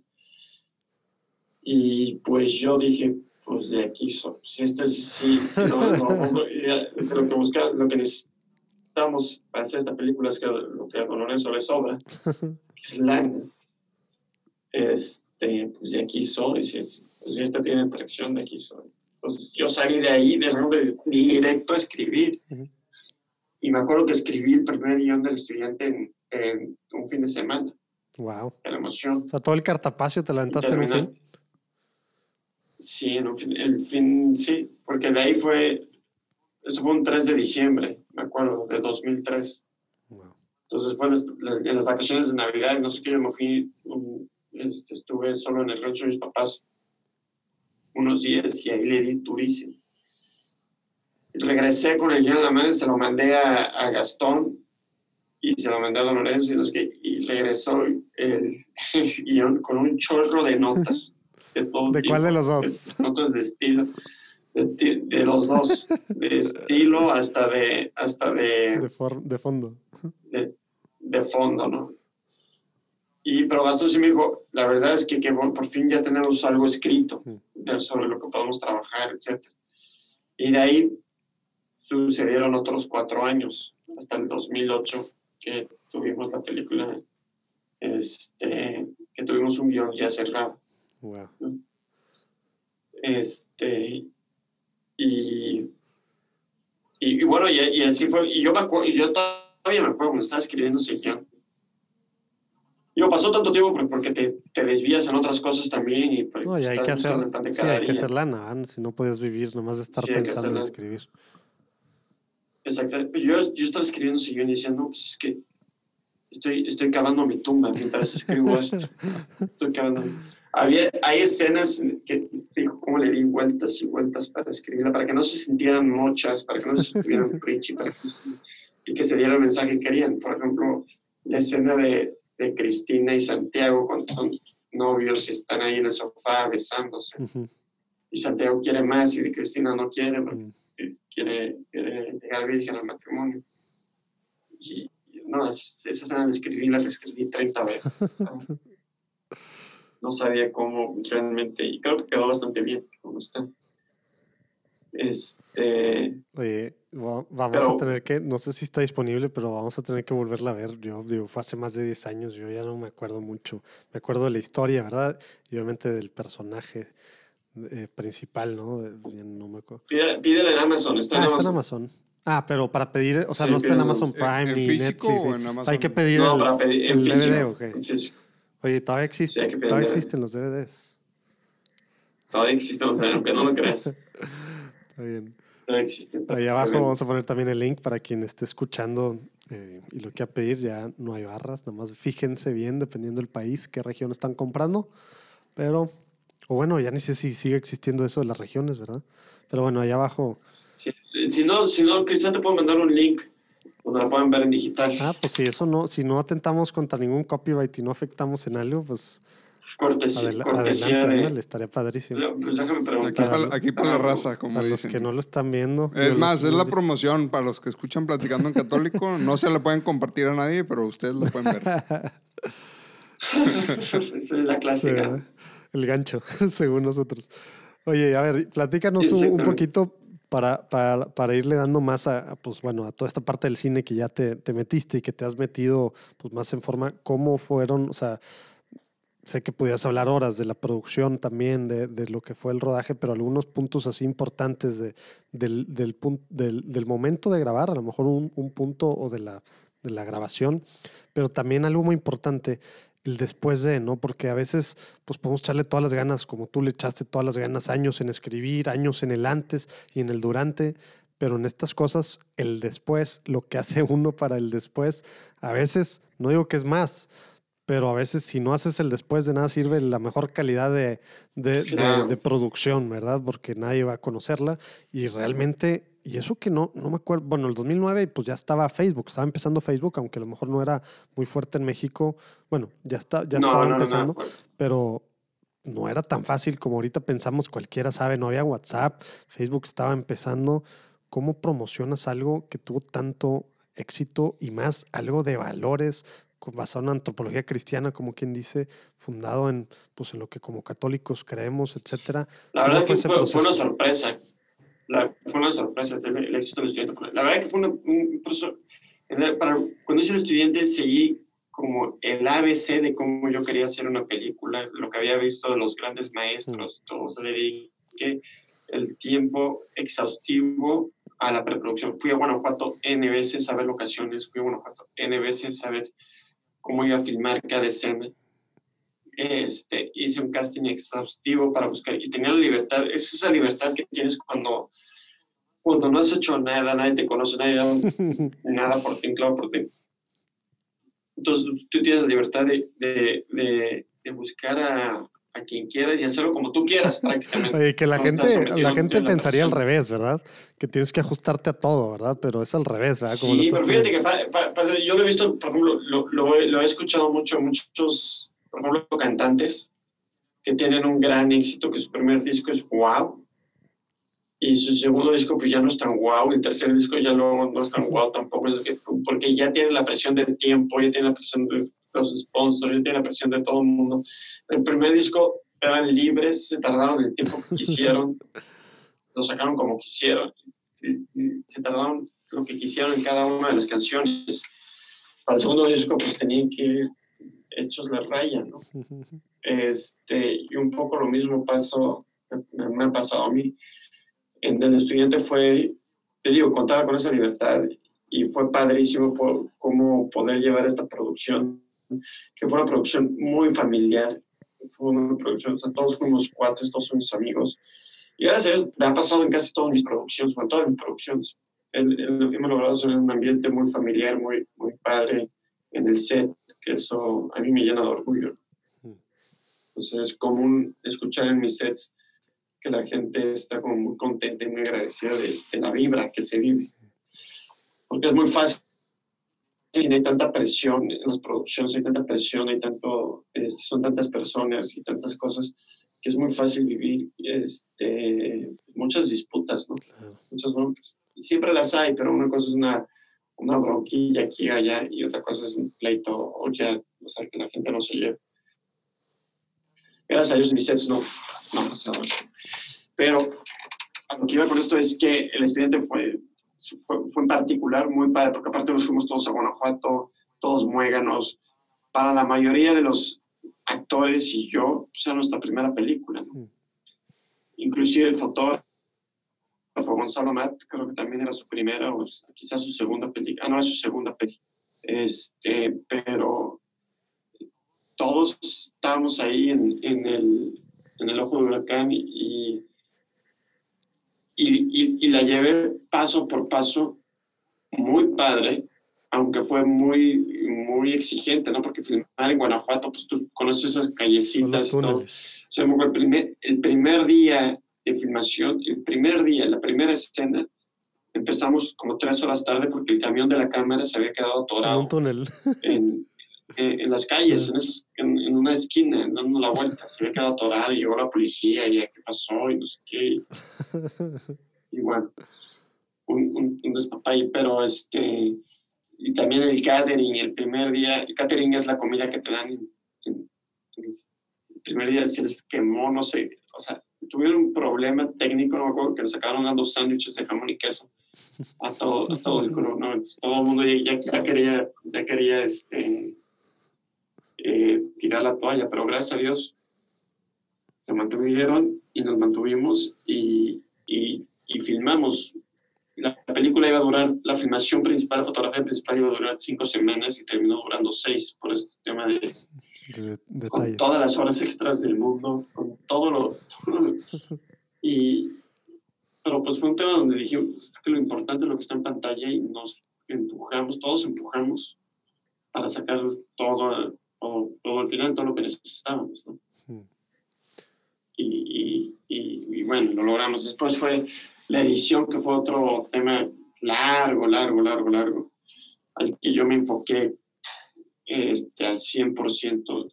Empecé editando con Ariana Villegas y después terminé editando, o sea, ya los últimos cortes los hice yo solo, este, a tener la película que queríamos, que necesitábamos. Mm.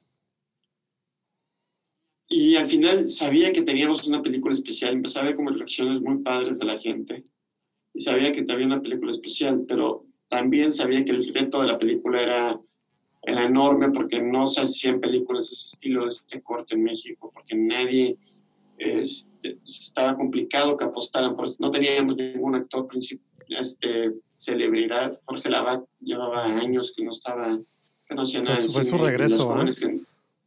Sí, pero las, las, nuevas generaciones pues, no lo conocían, ¿no? Y todos los nuevos chavos, pues nadie, nadie los conocía, etcétera.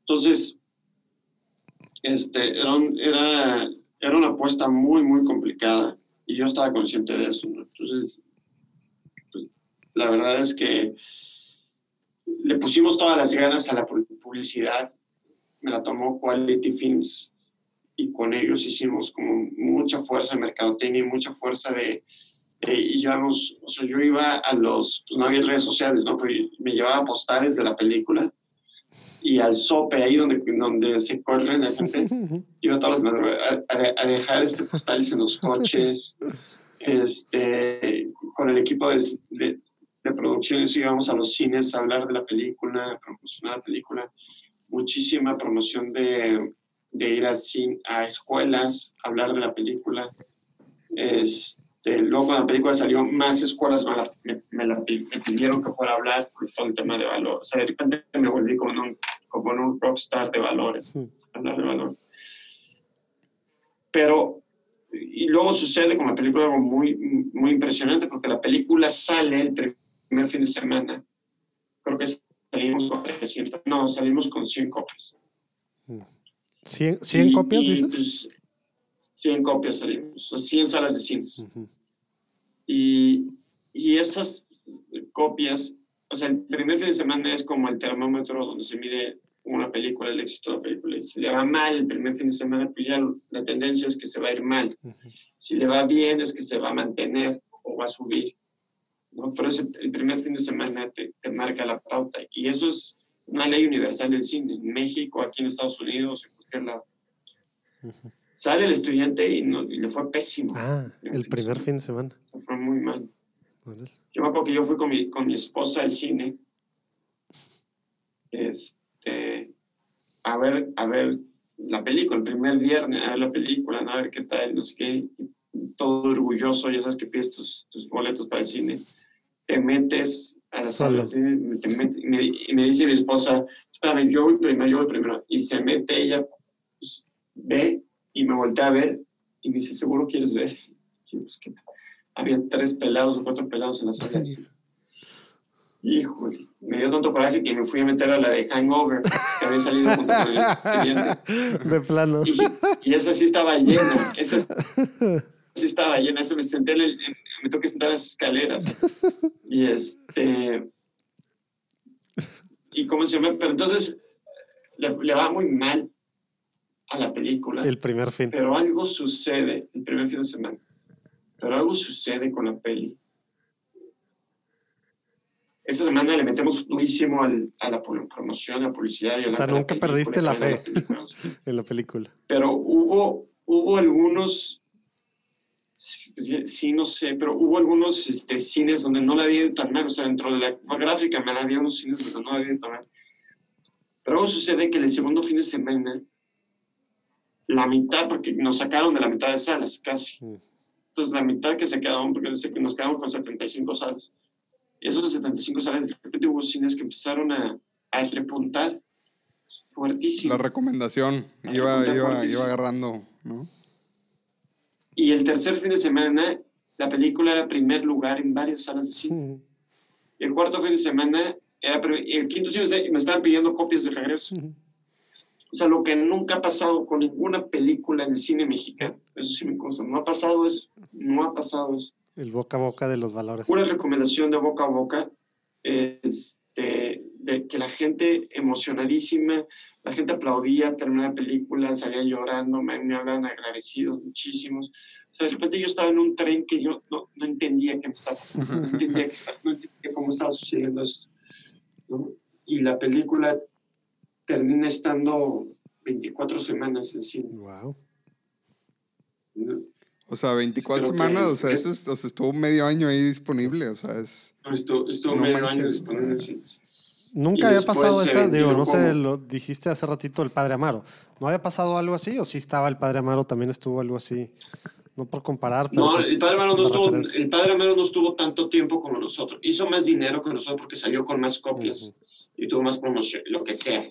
Sobre todo que tuvo promoción no, en las sí iglesias, me acuerdo. Sí, no vayan sí, a sí. verla, todo el mundo fue a verla. Tuvo, tuvo muchísima promoción y este, no, gracias a Dios las iglesias a nosotros no nos promocionaron porque yo creo que no hubiera ido a la gente. Sí, Hubiera sido el efecto adverso. Exacto. A como somos, ¿verdad? Exactamente. Si, si- en México México. dice el padrecito, vayan a verla, no van. Y si dicen, no vayan a verla, sí van. Viva México. Este, pero entonces, eh, sí, no, el crimen del padre Amaro hizo más dinero, pero estuvo menos tiempo. Ujú. Nosotros, o sea, estudiante, hubo un cine que, se, que, que, que la sacaron en diciembre, no me acuerdo qué fecha, pero fue 24 semanas, imp- impresionante. Wow. Y entonces yo, pues, yo estaba en este tren. Y, y entonces te conté todo esto de los estudiantes, porque entonces la segunda película fue una película por encargo Ujú. de Don Lorenzo. O sea, tú estabas por las nubes. hiciera esa historia. Sí, yo estaba por las nubes. Pero para la segunda película, pues hicimos todo mal.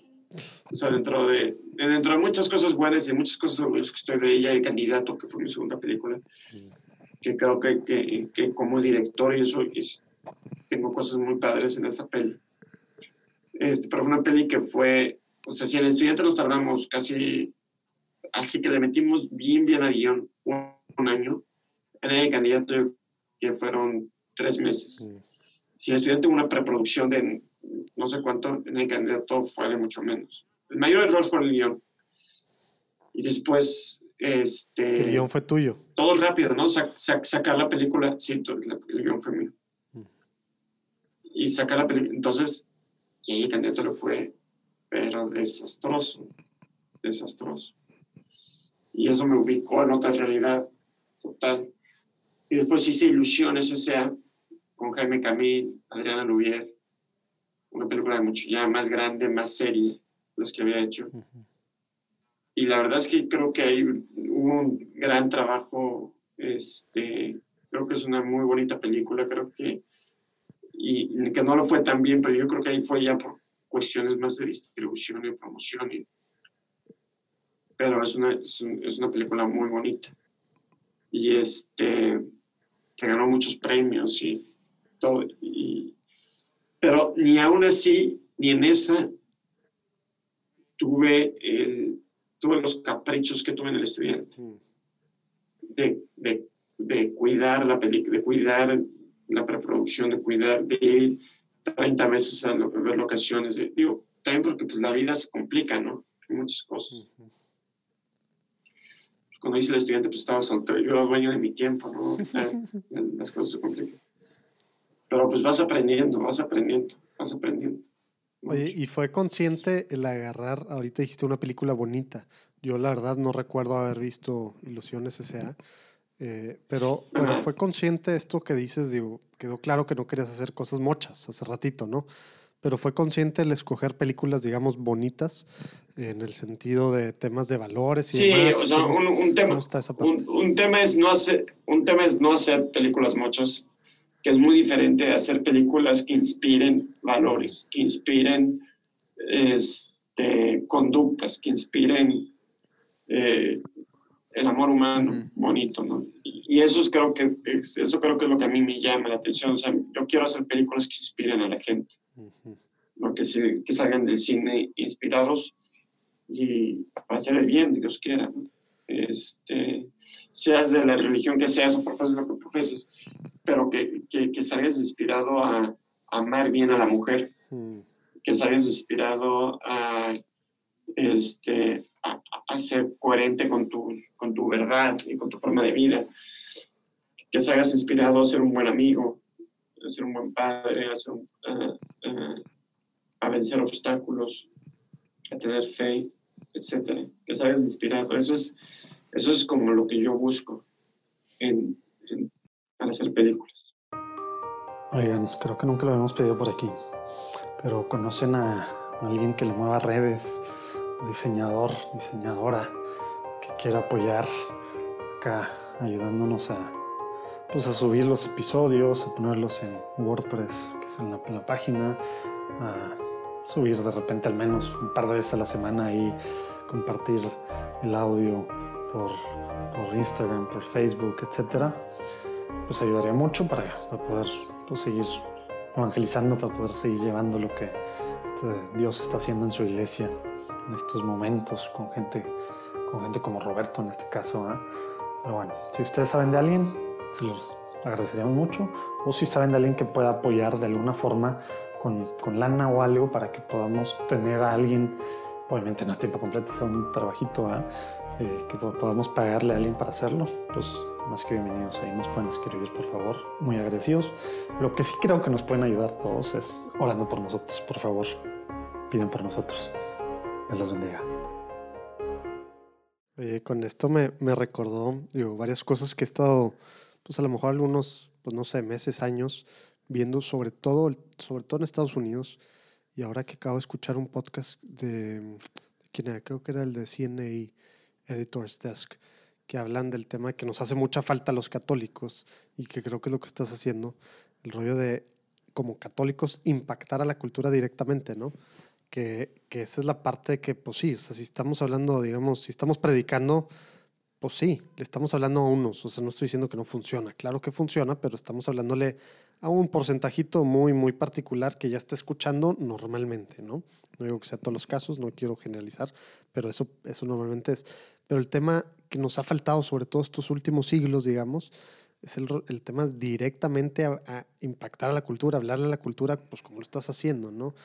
Cómo, o sea, esa parte creo que a lo mejor algunos de los que nos están escuchando que traen ideas o que, o que sienten esa cosquillita de, pues, de hacer el bien o, o, este tema genérico que a veces ya no queremos, ya no sabemos ni qué significa de los valores porque ahora pueden significar cualquier cosa, ¿no?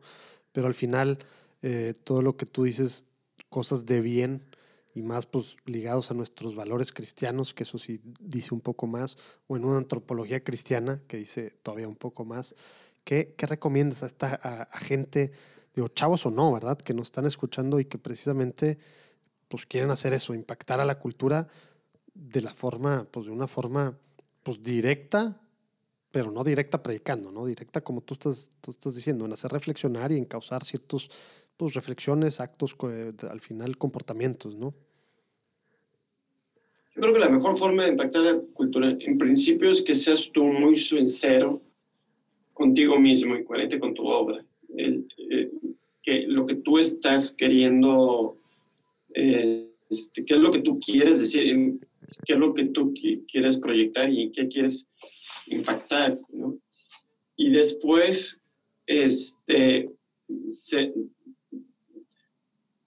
trabajar bien, trabajar honestamente, trabajar con, con, eh, con, rectitud de intención siempre, este, para, o sea, en el tema, de, en el tema del cine, este, pues que, que soy coherente, pues yo no, yo no puedo hacer cierto tipo de películas este, donde se muestren, deja tú que se muestren, porque luego hay necesidad de mostrar cosas, pero que se, que se este, justifiquen ciertas actitudes, que se justifiquen ciertas acciones, que se justifiquen ciertos este, temas amorales este, o inmorales, y, y, o, que vayan en contra de lo que yo creo como, como católico. ¿no?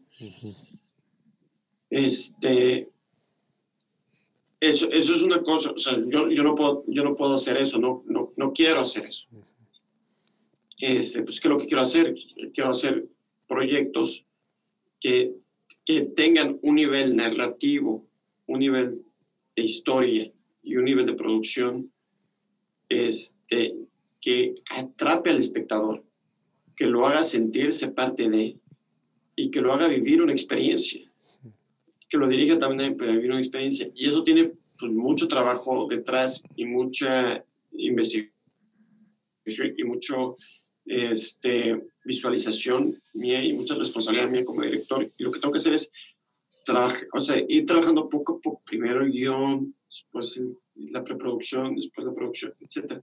Poco a poco, de la forma más honesta, clara y, y bien posible. O sea, que cada vez que abro la computadora y me pongo a, trabajar en la computadora, pues ofrecerle e, ese momento a Dios como si, como si yo solo, como si estuviera trabajando para Él. Entonces, me, trabajar para él eso es, es, muy exigente. Me encanta eso del opus, precisamente, pues es lo que está haciendo, ¿no? Del tema de San José María, de, de santificar el trabajo, ¿no? Básicamente. Exactamente. O sea, hay una anécdota de él que me, que me gusta mucho de, que él estaba trabajando en su escritorio, pues escribiendo papelitos. No sé si estaba escribiendo ideas o qué estaba haciendo, pero estaba escribiendo un chorro de papelitos. Y ya tenía como toda una colección ahí de, de, cosas que llevaba pues, una hora trabajando y no sé qué, y teniéndolo y tal, tal. Y de repente entra un viento y le tira todo, todo, todo, todo quedó desordenado, tirado, este, manchado, etc. Y su primera reacción fue de frustración, ¿no? De llevo tanto tiempo y ahorita se, me cae lo, como lo, equivalente que tú estás escribiendo, pero ¡pum! se borra la computadora. ¿no? ya nos ha pasado. Por la grabación. Es la frustración más grande, es, la frustración más grande, ¿no? Y, este, y, y, y, tu primera reacción es mentar hasta la progenitora del, del vecino. Y, y, y, no, te mueres de coraje. Entonces, lo que le pasó es claro, tuvo ese sentimiento de frustración. Fue su primera reacción y después, pero lo rectificó, se hincó y fue recogiendo cada papelito, dándole un beso. dándole un beso a cada papelito, como si lo estuviera ofreciéndoselo a Dios. Este, como sí, pues claro, pues este es, este es mi cruz de cada día, pues es eso, ahorita en ese momento, cruz de cada día, es, es hacer esto, ¿ok? Entonces, estas, eso lo llevas a todo, a, a, a, a cualquier trabajo, en cualquier situación, en cualquier, y no es fácil, a veces es muy difícil, estos pequeños alfileres que te, que te pican son muy difíciles a veces de, de tomar y de aceptar y de, y de, y de hacerlo o sea, de hacerlo con esa conciencia, pues.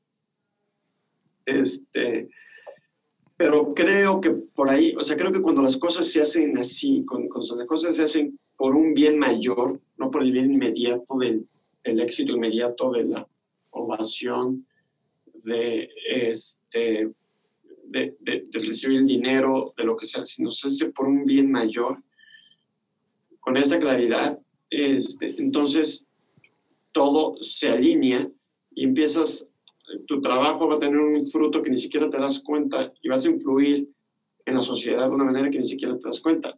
Seas artista o ingeniero o médico o lo que sea, pero estás influenciando. Este, entonces yo creo que el, tema es eso, o sea, trabajar con mucha conciencia de que, de, que, de que, eres hijo de Dios y lo estás ofreciendo a Dios.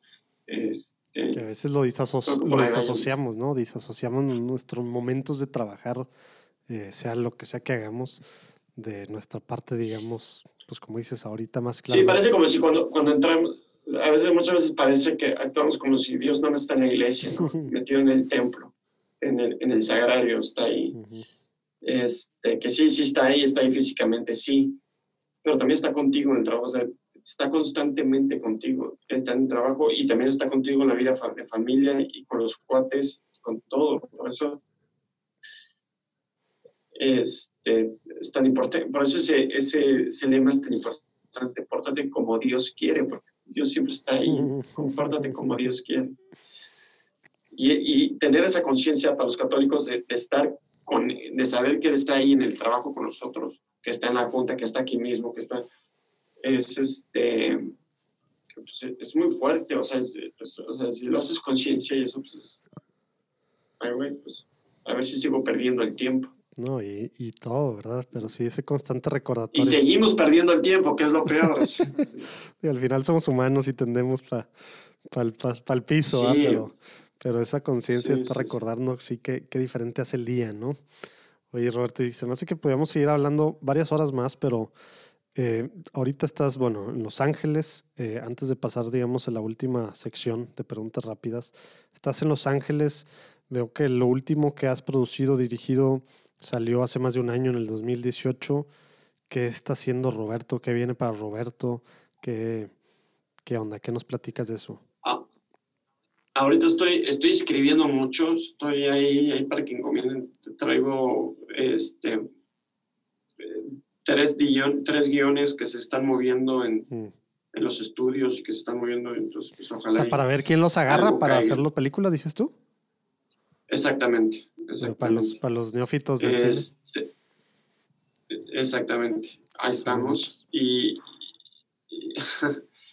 Y, y, y, es que, y, gracias a Dios me ha caído bastante chamba de por encargo, mm. de, guiones y de este, preparar algunas series y cosas así que, que pues, es lo que me ha dado un poco de, pan de cada día. Esa es la parte que dices de este, sobrevivir. sí, sí, sí, sí. No, pues Roberto Hierro ahorita está buscando y tratando de, de, tener su siguiente, su siguiente estudiante. Es mm. lo que está buscando. Órale, padrísimo, suena padre el reto. No, pues ahí te vamos a estar encomendando. De hecho, esa era una de las preguntas ahí de, de esta sección que yo digo que es polémica, porque es de respuestas rápidas, pero nosotros no dejamos que, que sean rápidas a veces. Pero, eso es lo polémico. Pero sí vamos a estar intercediendo, digo, ahí nosotros y quienes nos escuchan, pues tomar eso en cuenta para pues para que te caiga ahí un poquito de, ayuda por intercesión, ¿no? A, que este tipo de contenidos positivos pues haya más, porque yo creo que estamos muy cansados también de que pues ya no sabes si, oye, pues mejor hay que quitar el Netflix en la casa, vea, o mejor hay que eh, evitar que mis hijos vean esto, vean lo otro, porque pues sí, tal vez hay algo de contenido bueno, pero la gran mayoría de contenido pues este, nos aleja de de poder aceptar que, que, que Dios Tristemente está aquí, nos acostumbramos. Que nos Sí, sí, nos vamos adoctrinando, ¿no?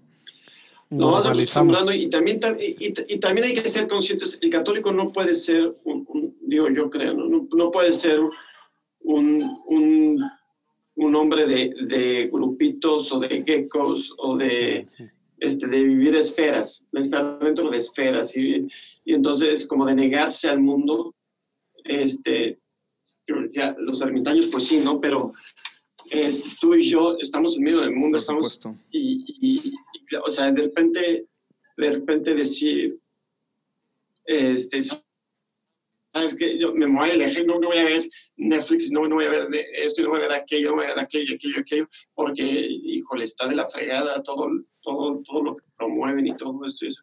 Sí, pero pues entonces ya no estás, o sea, no estás, no, no estás ahí metido, no estás donde, donde, están sucediendo las cosas y los temas de conversaciones. Y, o sea, yo no estoy diciendo que veas las series que no debes de ver, ni, estoy, ni estoy haciendo promoción en Netflix para nada. O sea, creo que cada quien actúa bajo su conciencia. Sí, pero en el sentido de no encerrarnos, y no incubarnos. Que tengamos cuidado, exactamente, que tengamos cuidado de no volvernos, no, no encerrarnos y volvernos de, de, esfera y volvernos de, de, por ejemplo, aquí en Estados Unidos es muy, que yo respeto mucho el tema del, del school parenting. Homeschool. El, que los homeschool, eso, de que, de, que, de que los niños, y, y, creo que hay mucha razón para que hacerlo, ¿no? Yo lo personal no, yo no quiero que mis hijos hagan homeschooling, yo quiero que mis hijos estén allá afuera en los madrazos y que un día llegue mi hijo y me haga preguntas cabrones, y perdón por las palabras, pero que me hagan preguntas fuertes o vivan experiencias fuertes a lo mejor y, y, y, yo mi responsabilidad es estar ahí cerca de ellos para que, para que caigan conmigo, ¿no? Y poder tener esta discusión con ellos y, entiendan que este es el mundo, ¿no? Que este es el mundo, que en el mundo hay judíos y hay protestantes y hay musulmanes y hay budistas y hay ateos y hay agnósticos y hay quienes quedan en la iglesia y que no salen a la iglesia y quienes nos van a respetar por ser católicos y quienes nos van a perseguir por ser católicos. Y sabes qué? Dios nos dijo que amáramos a todos y que cuidáramos a todos y que, que, que por todos este, luchemos, por todos luchemos, porque todos, Él quiere que todos, que todos se salven, ¿no? Entonces, su ejemplo como católico en la escuela pública va, va, va, va a ayudar muchísimo. Va a ser por lo menos que dos, que tres gentes reflexionen. Tu ejemplo como católico, este, viendo una serie que, y que de repente tengo, tengo una escena, no sé qué, y no ves la escena y cuando tengas la conversación puedes hablar de la serie y decir por qué esto está bien y por qué esto está mal y por qué esto no se debe de hacer a decir, no, yo no veo Netflix, sí, porque, porque me alejo de totalmente de esto, son, son dos cosas distintas. O sea, no, la gente no nos puede ver como, como ahí van estos apoquinados, ¿no? Estos muchos persinados que, que, van así como los caballos de carrera que no voltean a ver. Este mundo y, y hay espectaculares y hay cosas y, y, más bien hay que tener más, más echarle muchas ganas a, a, a ser gente a vivir mucho la caridad, a, saber ser gente de mucha justicia, de mucha justicia social, este, de echar la mano al hermano, de ayudar al, al, que va contigo, de ayudar a la gente, de estar platicando y de en vez de estar juzgando cosas. Y, y, y, tener cuidado, sí tener cuidado con lo que entra a la casa, pero no desde un punto de vista este, de apoquinamiento, sino un punto de vista más bien de, de legionario, de ataque, de guerra, de, esto es lo que está entrando a la casa, esto está mal, y explicas a tus hijos, no lo puedes ver porque todo lo que sea, y, y enseñas el lado positivo y vamos para adelante. Como siempre, del dicho al hecho hay un gran trecho. Hay que ser consciente un poco de qué tipo de católicos queremos ser. Si, un católico que va a vivir en una esfera este, casi, casi con, con tapabocas para que no nos entre nada, o, o tratar de ser de tratar de estar metido en el mundo como eran los primeros cristianos. Los cristianos tenían que estar ahí adentro del mundo. Y hay una carta muy bonita de, del, este, eh, se me van los nombres, eso, pero que habla justamente de eso. Que ¿Por qué se distinguían los primeros cristianos? Pues porque trabajaban bien, trabajaban con amor y, así, y, eran generosos con el prójimo y eran este, caritativos y eran y no tenían que decir más, no tenían que hacer más, simplemente tenían que ser que ser buenos. Están, cayendo muchas pedradas, hace ahorita, ¿eh? a todos yo creo que hasta a mí. No, claro, porque eso es lo Este- principal, el mirad cómo se aman y el mirad cómo viven, ¿verdad? Pero, pero a veces se nos olvida y pensamos que el tema es que tanto decimos que, que rezamos, que oramos, que vamos a la misa, decimos, ¿eh? Pero bueno, Claro, claro, claro. Pues muy bien, Roberto. Ahí, ahí- ahí viene la, la, la parte esta eh, que te comento que a Urquidi no le gusta que le diga que es polémica, pero bueno, ahí, así ya, ya, ya, es- ya Ajá, la tradición el- la llama polémica, así que ni esa es la modo. tradición de Lalo. Échame, échame la La idea polémica. es, este, te vas a reír, ¿verdad? Porque no están polémicas, pero bueno. Nada. Oye, nada más que contestes así lo primero que se te venga a la mente, ¿no? Así a bote pronto y, y así en concreto, ¿va? Va.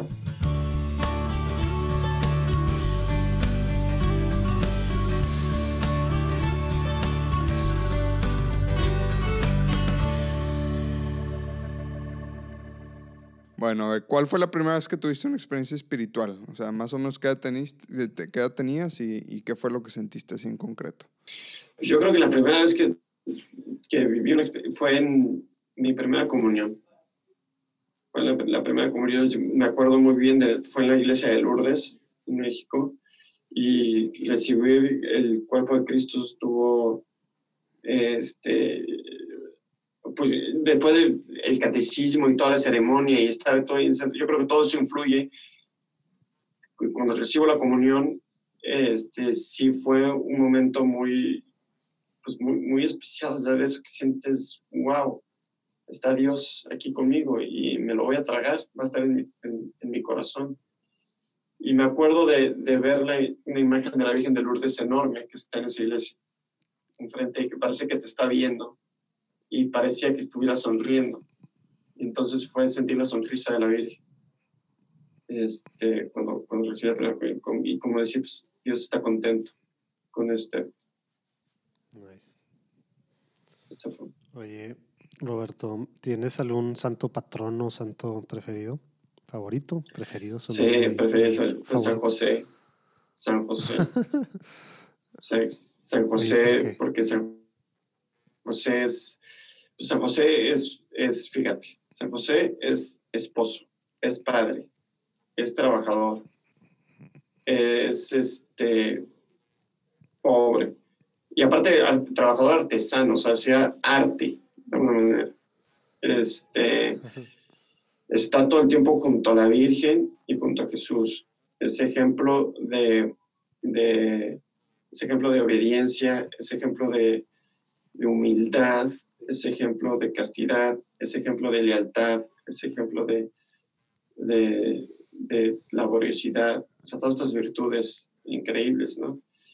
Este, es, alguien que nunca dice una palabra en la Biblia, pero siempre está obedeciendo, siempre es- está como en tercer plano y a la vez está, decía San José María, que era el, que, este, el hombre de la sonrisa y encogimiento de hombres, porque lo que le dijeron sonreía y encogía a los hombres como diciendo, sí, claro, así lo voy a hacer, venga, lo que usted digas, lo que tú digas.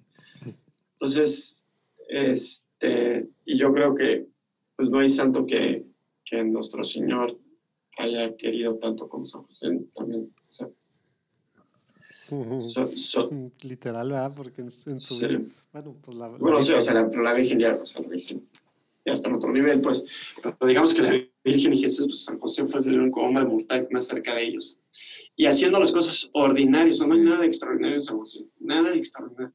No hizo, no es mártir, no es un gran predicador, no, sea, estuvo en su casa metido en, en- en el hogar de Nazaret, sacando una familia adelante, siguiendo la voluntad de Dios. Y yo creo que eso es lo que Dios nos pide al 99.9% de, de los católicos. sea, quieres hacer la voluntad de Dios, Me gusta la haz- reflexión. haz, este, estate ahí en tu casa, sácala, adelante. Es, Sí, ser santo, ahí donde estás, ahí te quiero y ahí te quiero santo. Y bien y feliz y completo. exactamente, exactamente.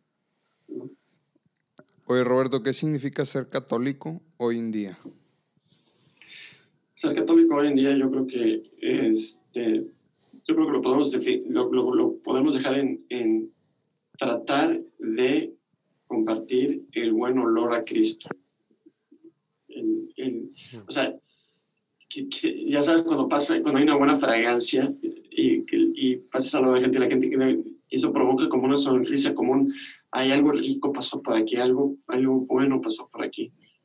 Y creo que los católicos hoy en día tenemos que llevar a Cristo de tal manera que cuando caminemos junto a la gente, cuando este, platiquemos con la gente, cuando dejemos ese, esa buena espíritu, ese buen, esa buena fragancia, si quieres ponerlo así, no dejar ah, que se distinga. Que se distinga y, y, y, y, sacarle esa sonrisa y ese, ¡ay, qué rico! Qué, qué, qué, qué bueno que, que platiqué con este cuate, qué bueno que me dejó muy, muy en paz, me dejó muy, este, yo creo que, y eso en todos los sentidos, ¿no? En, eh, también, obviamente, con la familia, en, en el trabajo, en, en, todos lados, este, es eh, pues llevar a Cristo en, en, tus acciones.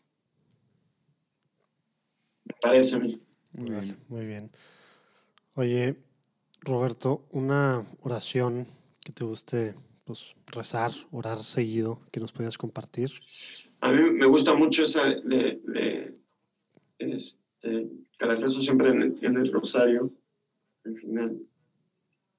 Que siempre había rezado y, y, hasta hace poco como que le agarré especial cariño. Últimamente le agarro mucho cariño. Hijo. Yo estoy, yo estoy en esa. Sí, una que, una, que se, se, llama, bueno, que va no sé cómo se llama, pero bajo tu amparo nos acogemos Santa Madre de Dios, no expreses mm. súplicas que te dijimos antes bien, acoger las benignas, tacharlas favorablemente. Y le agarro mucho cariño porque leí un poco la historia de esa oración, que, que es antiquísima, es de, de este, el siglo VIII, digamos así, los primeros cristianos, o la primera, este, donde en, en, una crisis, una epidemia creo que hubo, ahí empezaron a, a rezarla así, y otra oración que me gusta mucho, no me la sé de memoria, pero me gusta mucho decirle, la trato de decir siempre después de misa, es la de la humildad, un himno, un, himno a la humildad que escribió el Papa Clemente este, y que dice... Creo que ya nos lo había recomendado alguien. Ahí lo vamos a poner abajo sí, lo, lo, ponemos ahí abajo para que lo... Sí, que vale. esa, esa sí te duele, esa la vas leyendo y te duele, pero tiene muchas razones. El ser humilde híjole, es, difícil y es, yo creo que es la virtud que conquista el corazón de Dios, la humildad. Y, significa mucho, y esa oración te la, te la, te la da, es, es como un compendio de humildad, ¿no? Señora, este, que, que, que, no tenga miedo a ser humillado, que no tenga miedo a ser despreciado, que, este, que no busque ser reconocido, que no busque ser amado, que no busque ser etcétera, ¿no? Que desee que, que desee que el otro sea más prestigiado que yo, que desee que el otro tenga más, etcétera. Y son, son esas cosas que dices, hijo, y a mí eso me, me pega, porque el, tema de la humildad y luchar contra la dignidad y el orgullo claro. es algo, este, luchar contra la envidia es, es algo fuerte, o sea, es algo de todos los días, de todos los momentos, y en esta profesión es constante. Pues Roberto, este, nos cuesta mucho trabajo creérnosla, pero realmente es que todos estamos llamados a ser santos. Eh, como decíamos hace ratito, ¿no? Cada quien ahí donde estamos, no necesitamos irnos al otro lado. Este, ¿Qué buen tip práctico crees tú que, que nos puede ayudar? Que tal vez eh, algo que, que, tú creas en tu experiencia, que, que, te ayuda en tu caminar, en tu lucha, este, para pues, poder seguir en esta, en esta búsqueda, en este camino, en este anhelo de, de responder a este llamado que tenemos? Yo, yo, yo diría tres, tres puntos, ¿no? Si, si me lo permites. El primero es, es la Eucaristía lo más seguido posible. La, la misa lo más seguido posible, la Eucaristía lo más seguido, si se puede diario, diario, que mejor, que mejor. La segunda es la confesión, también lo más seguido de uno diario, pero a lo mejor una vez este, al mes, por lo menos, una confesión buena al mes o, o, cada semana. Y, digo, y si se está conciencia de pecado mortal, lo vuelvo a, confesar.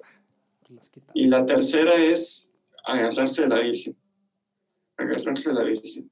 Este, Oye, pero en la práctica, ¿qué significa eso de agarrarse, agarrarse de la Virgen? quiere decir este, saludar a la Virgen todos los días con una ejaculatoria, con un, con, mandarle un beso, una imagen de la Virgen, este, decirle algo bonito a la Virgen todos los días, rezar unas Aves Marías. Si se puede, yo recomiendo ampliamente el rosario. Rosario es una, oración fortísima. Es un arma, es como el arma secreta de los católicos, este, que sirve, sirve, yo lo tengo muy comprobado. El rosario sirve porque sirve, o sea, es un. Es, y bueno, y la Virgen lo ha pedido, lo han pedido los papas, lo, este, lo, han recomendado todo el mundo. Entonces, rezar el rosario. Pero si no estás en ese momento, si no estás en ese nivel, si rosario es mucho para ti, este... Si no tienes 15, 20 minutos. Si no tienes 15, 20 minutos en tu día. Exactamente, sí, o sea, es que es lo que te lleva 15, 20 minutos, no más, no te lleva más. Pero, pero, pero la, Virgen se, la Virgen se contenta con que le mandes una mirada en el día, le mandes un beso al día. Es que ser, lo que tenemos que estar muy conscientes, muy, muy conscientes, es que, es que no es que tú quieras ser santo, es que Dios quiere que tú seas santo. Y Dios es el que pone todos los medios. Muy bien dicho. Dios es el que pone todos los medios para que tú seas santo. Para empezar, ya la redención, ¿no? O sea, si tú crees fielmente en la redención, si, si, tú ves a Cristo en la cruz y entiendes que Él murió por ti y todos sus sufrimientos fueron por ti, ¿qué quiere decir eso? Que Él le agarró todo lo malo que tú hiciste, todo lo malo que es, todos los pecados ya los, ya los purifica Él. Con una confesión, ahí ya, ya metiste todo y ya, ya, ya, ya estás del otro lado, ya estás del otro. Entonces, no es, no, o sea, ser santo no es algo épico, es algo que se puede hacer, que se puede lograr. Y lo primero que tienes que hacer es tener la confianza en Dios, de que Él lo va a hacer por ti, de que Él lo está haciendo por ti. Entonces, igual con la Virgen, y la Virgen es la primera abogada de eso, es la primera que hace que Dios te voltea a ver y, como buena madre le habla cosas bonitas tuyas, le, habla, le habla al, oído a Dios le dice, mira, mira, y, mira lo bien que hizo esto, mira cómo le sonrió a aquella persona, mira la paciencia que tuvo aquí con su hijo, mira esto, ella le está diciendo constantemente las tus cosas buenas. Entonces, este, tiene ese cariño con la Virgen, para que la Virgen se, no es que te lo necesito así, pero te va a ayudar más. Sobre todo a ti ser consciente, a ti enamorarte más de la Virgen, a ti enamorarte más de Dios, a ti enamorarte más. Y en la medida que te más te enamores, más santo vas a ser. Hay una, hay, hay, hay, una frase, termino con esto, de, de, San José María que tiene en Camino su libro, creo que es el último punto de Camino que dice, Dice, ¿de verdad quieres ser santo? Enamórate. Si te enamoras de Él, no lo dejarás. ¿Y cómo te enamoras de Dios? Con la Eucaristía, con la misa, con, dejando que Él entre, que Él haga, que que haga el esfuerzo con, con, con, la Virgen, el rosario, que, que, se meta, que se meta en ti, que te, que te, esté, que te esté llenando. Y este, y, no vamos a dejar de tener errores, no vamos a dejar de cometer estupideces y no vamos a, a, dejar de fallar en la vida, ¿no? Vamos a, pero pues así, es como el niñito de, como mi bebé de, de, un año que se sigue cayendo y aunque le digo que no se meta esas cosas a la boca, se las sigue metiendo. Pero me regala una sonrisa y ahí estoy con él.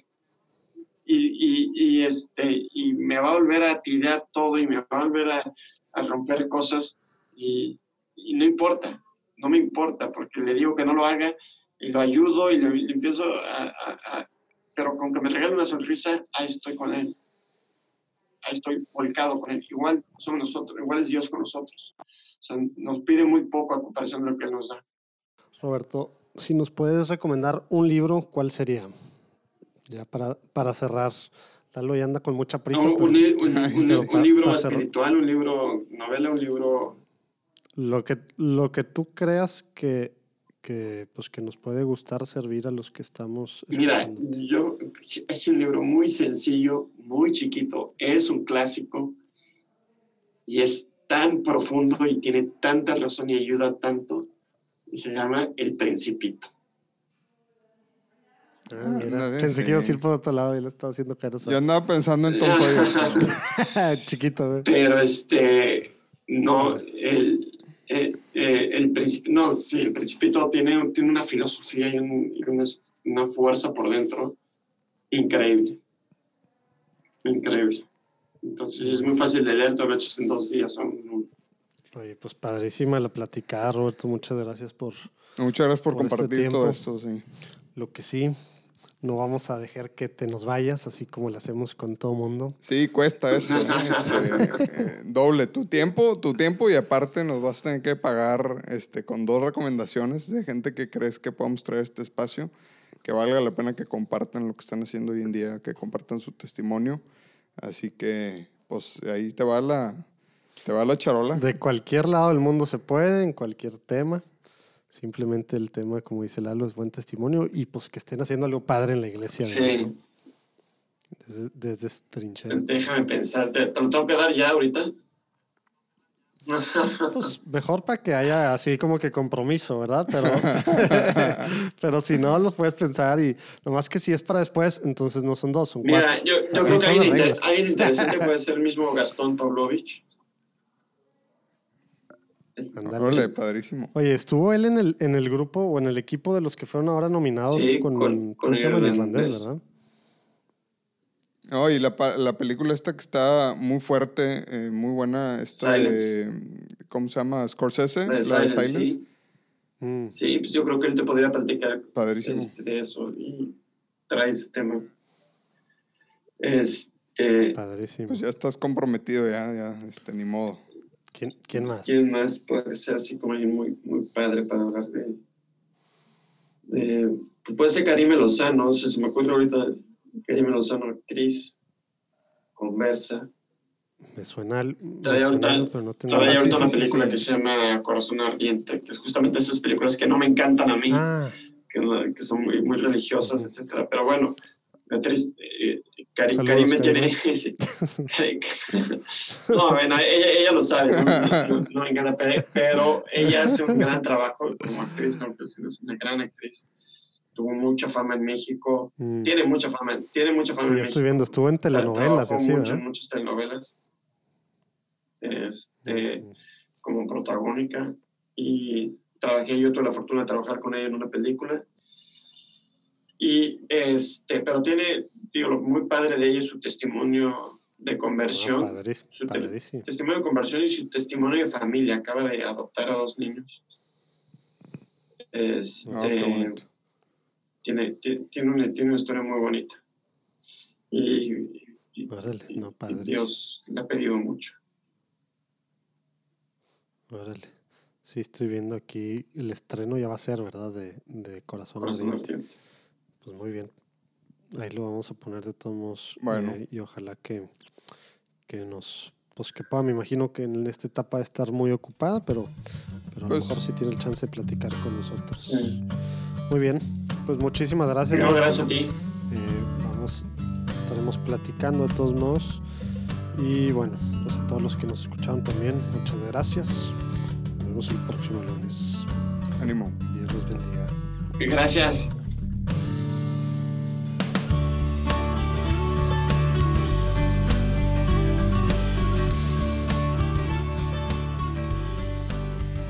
¿Qué tal la plática? Padrísima, ¿eh? Más como Roberto.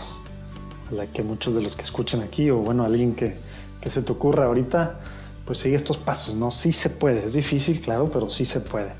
Ahorita es buen momento para compartir WhatsApp, Facebook, Instagram, Twitter, donde quieras, pero que más gente escuche esto para que pueda pues impactar esto que está haciendo Roberto o personas como él, que pues nosotros básicamente somos los preguntones, como ya saben.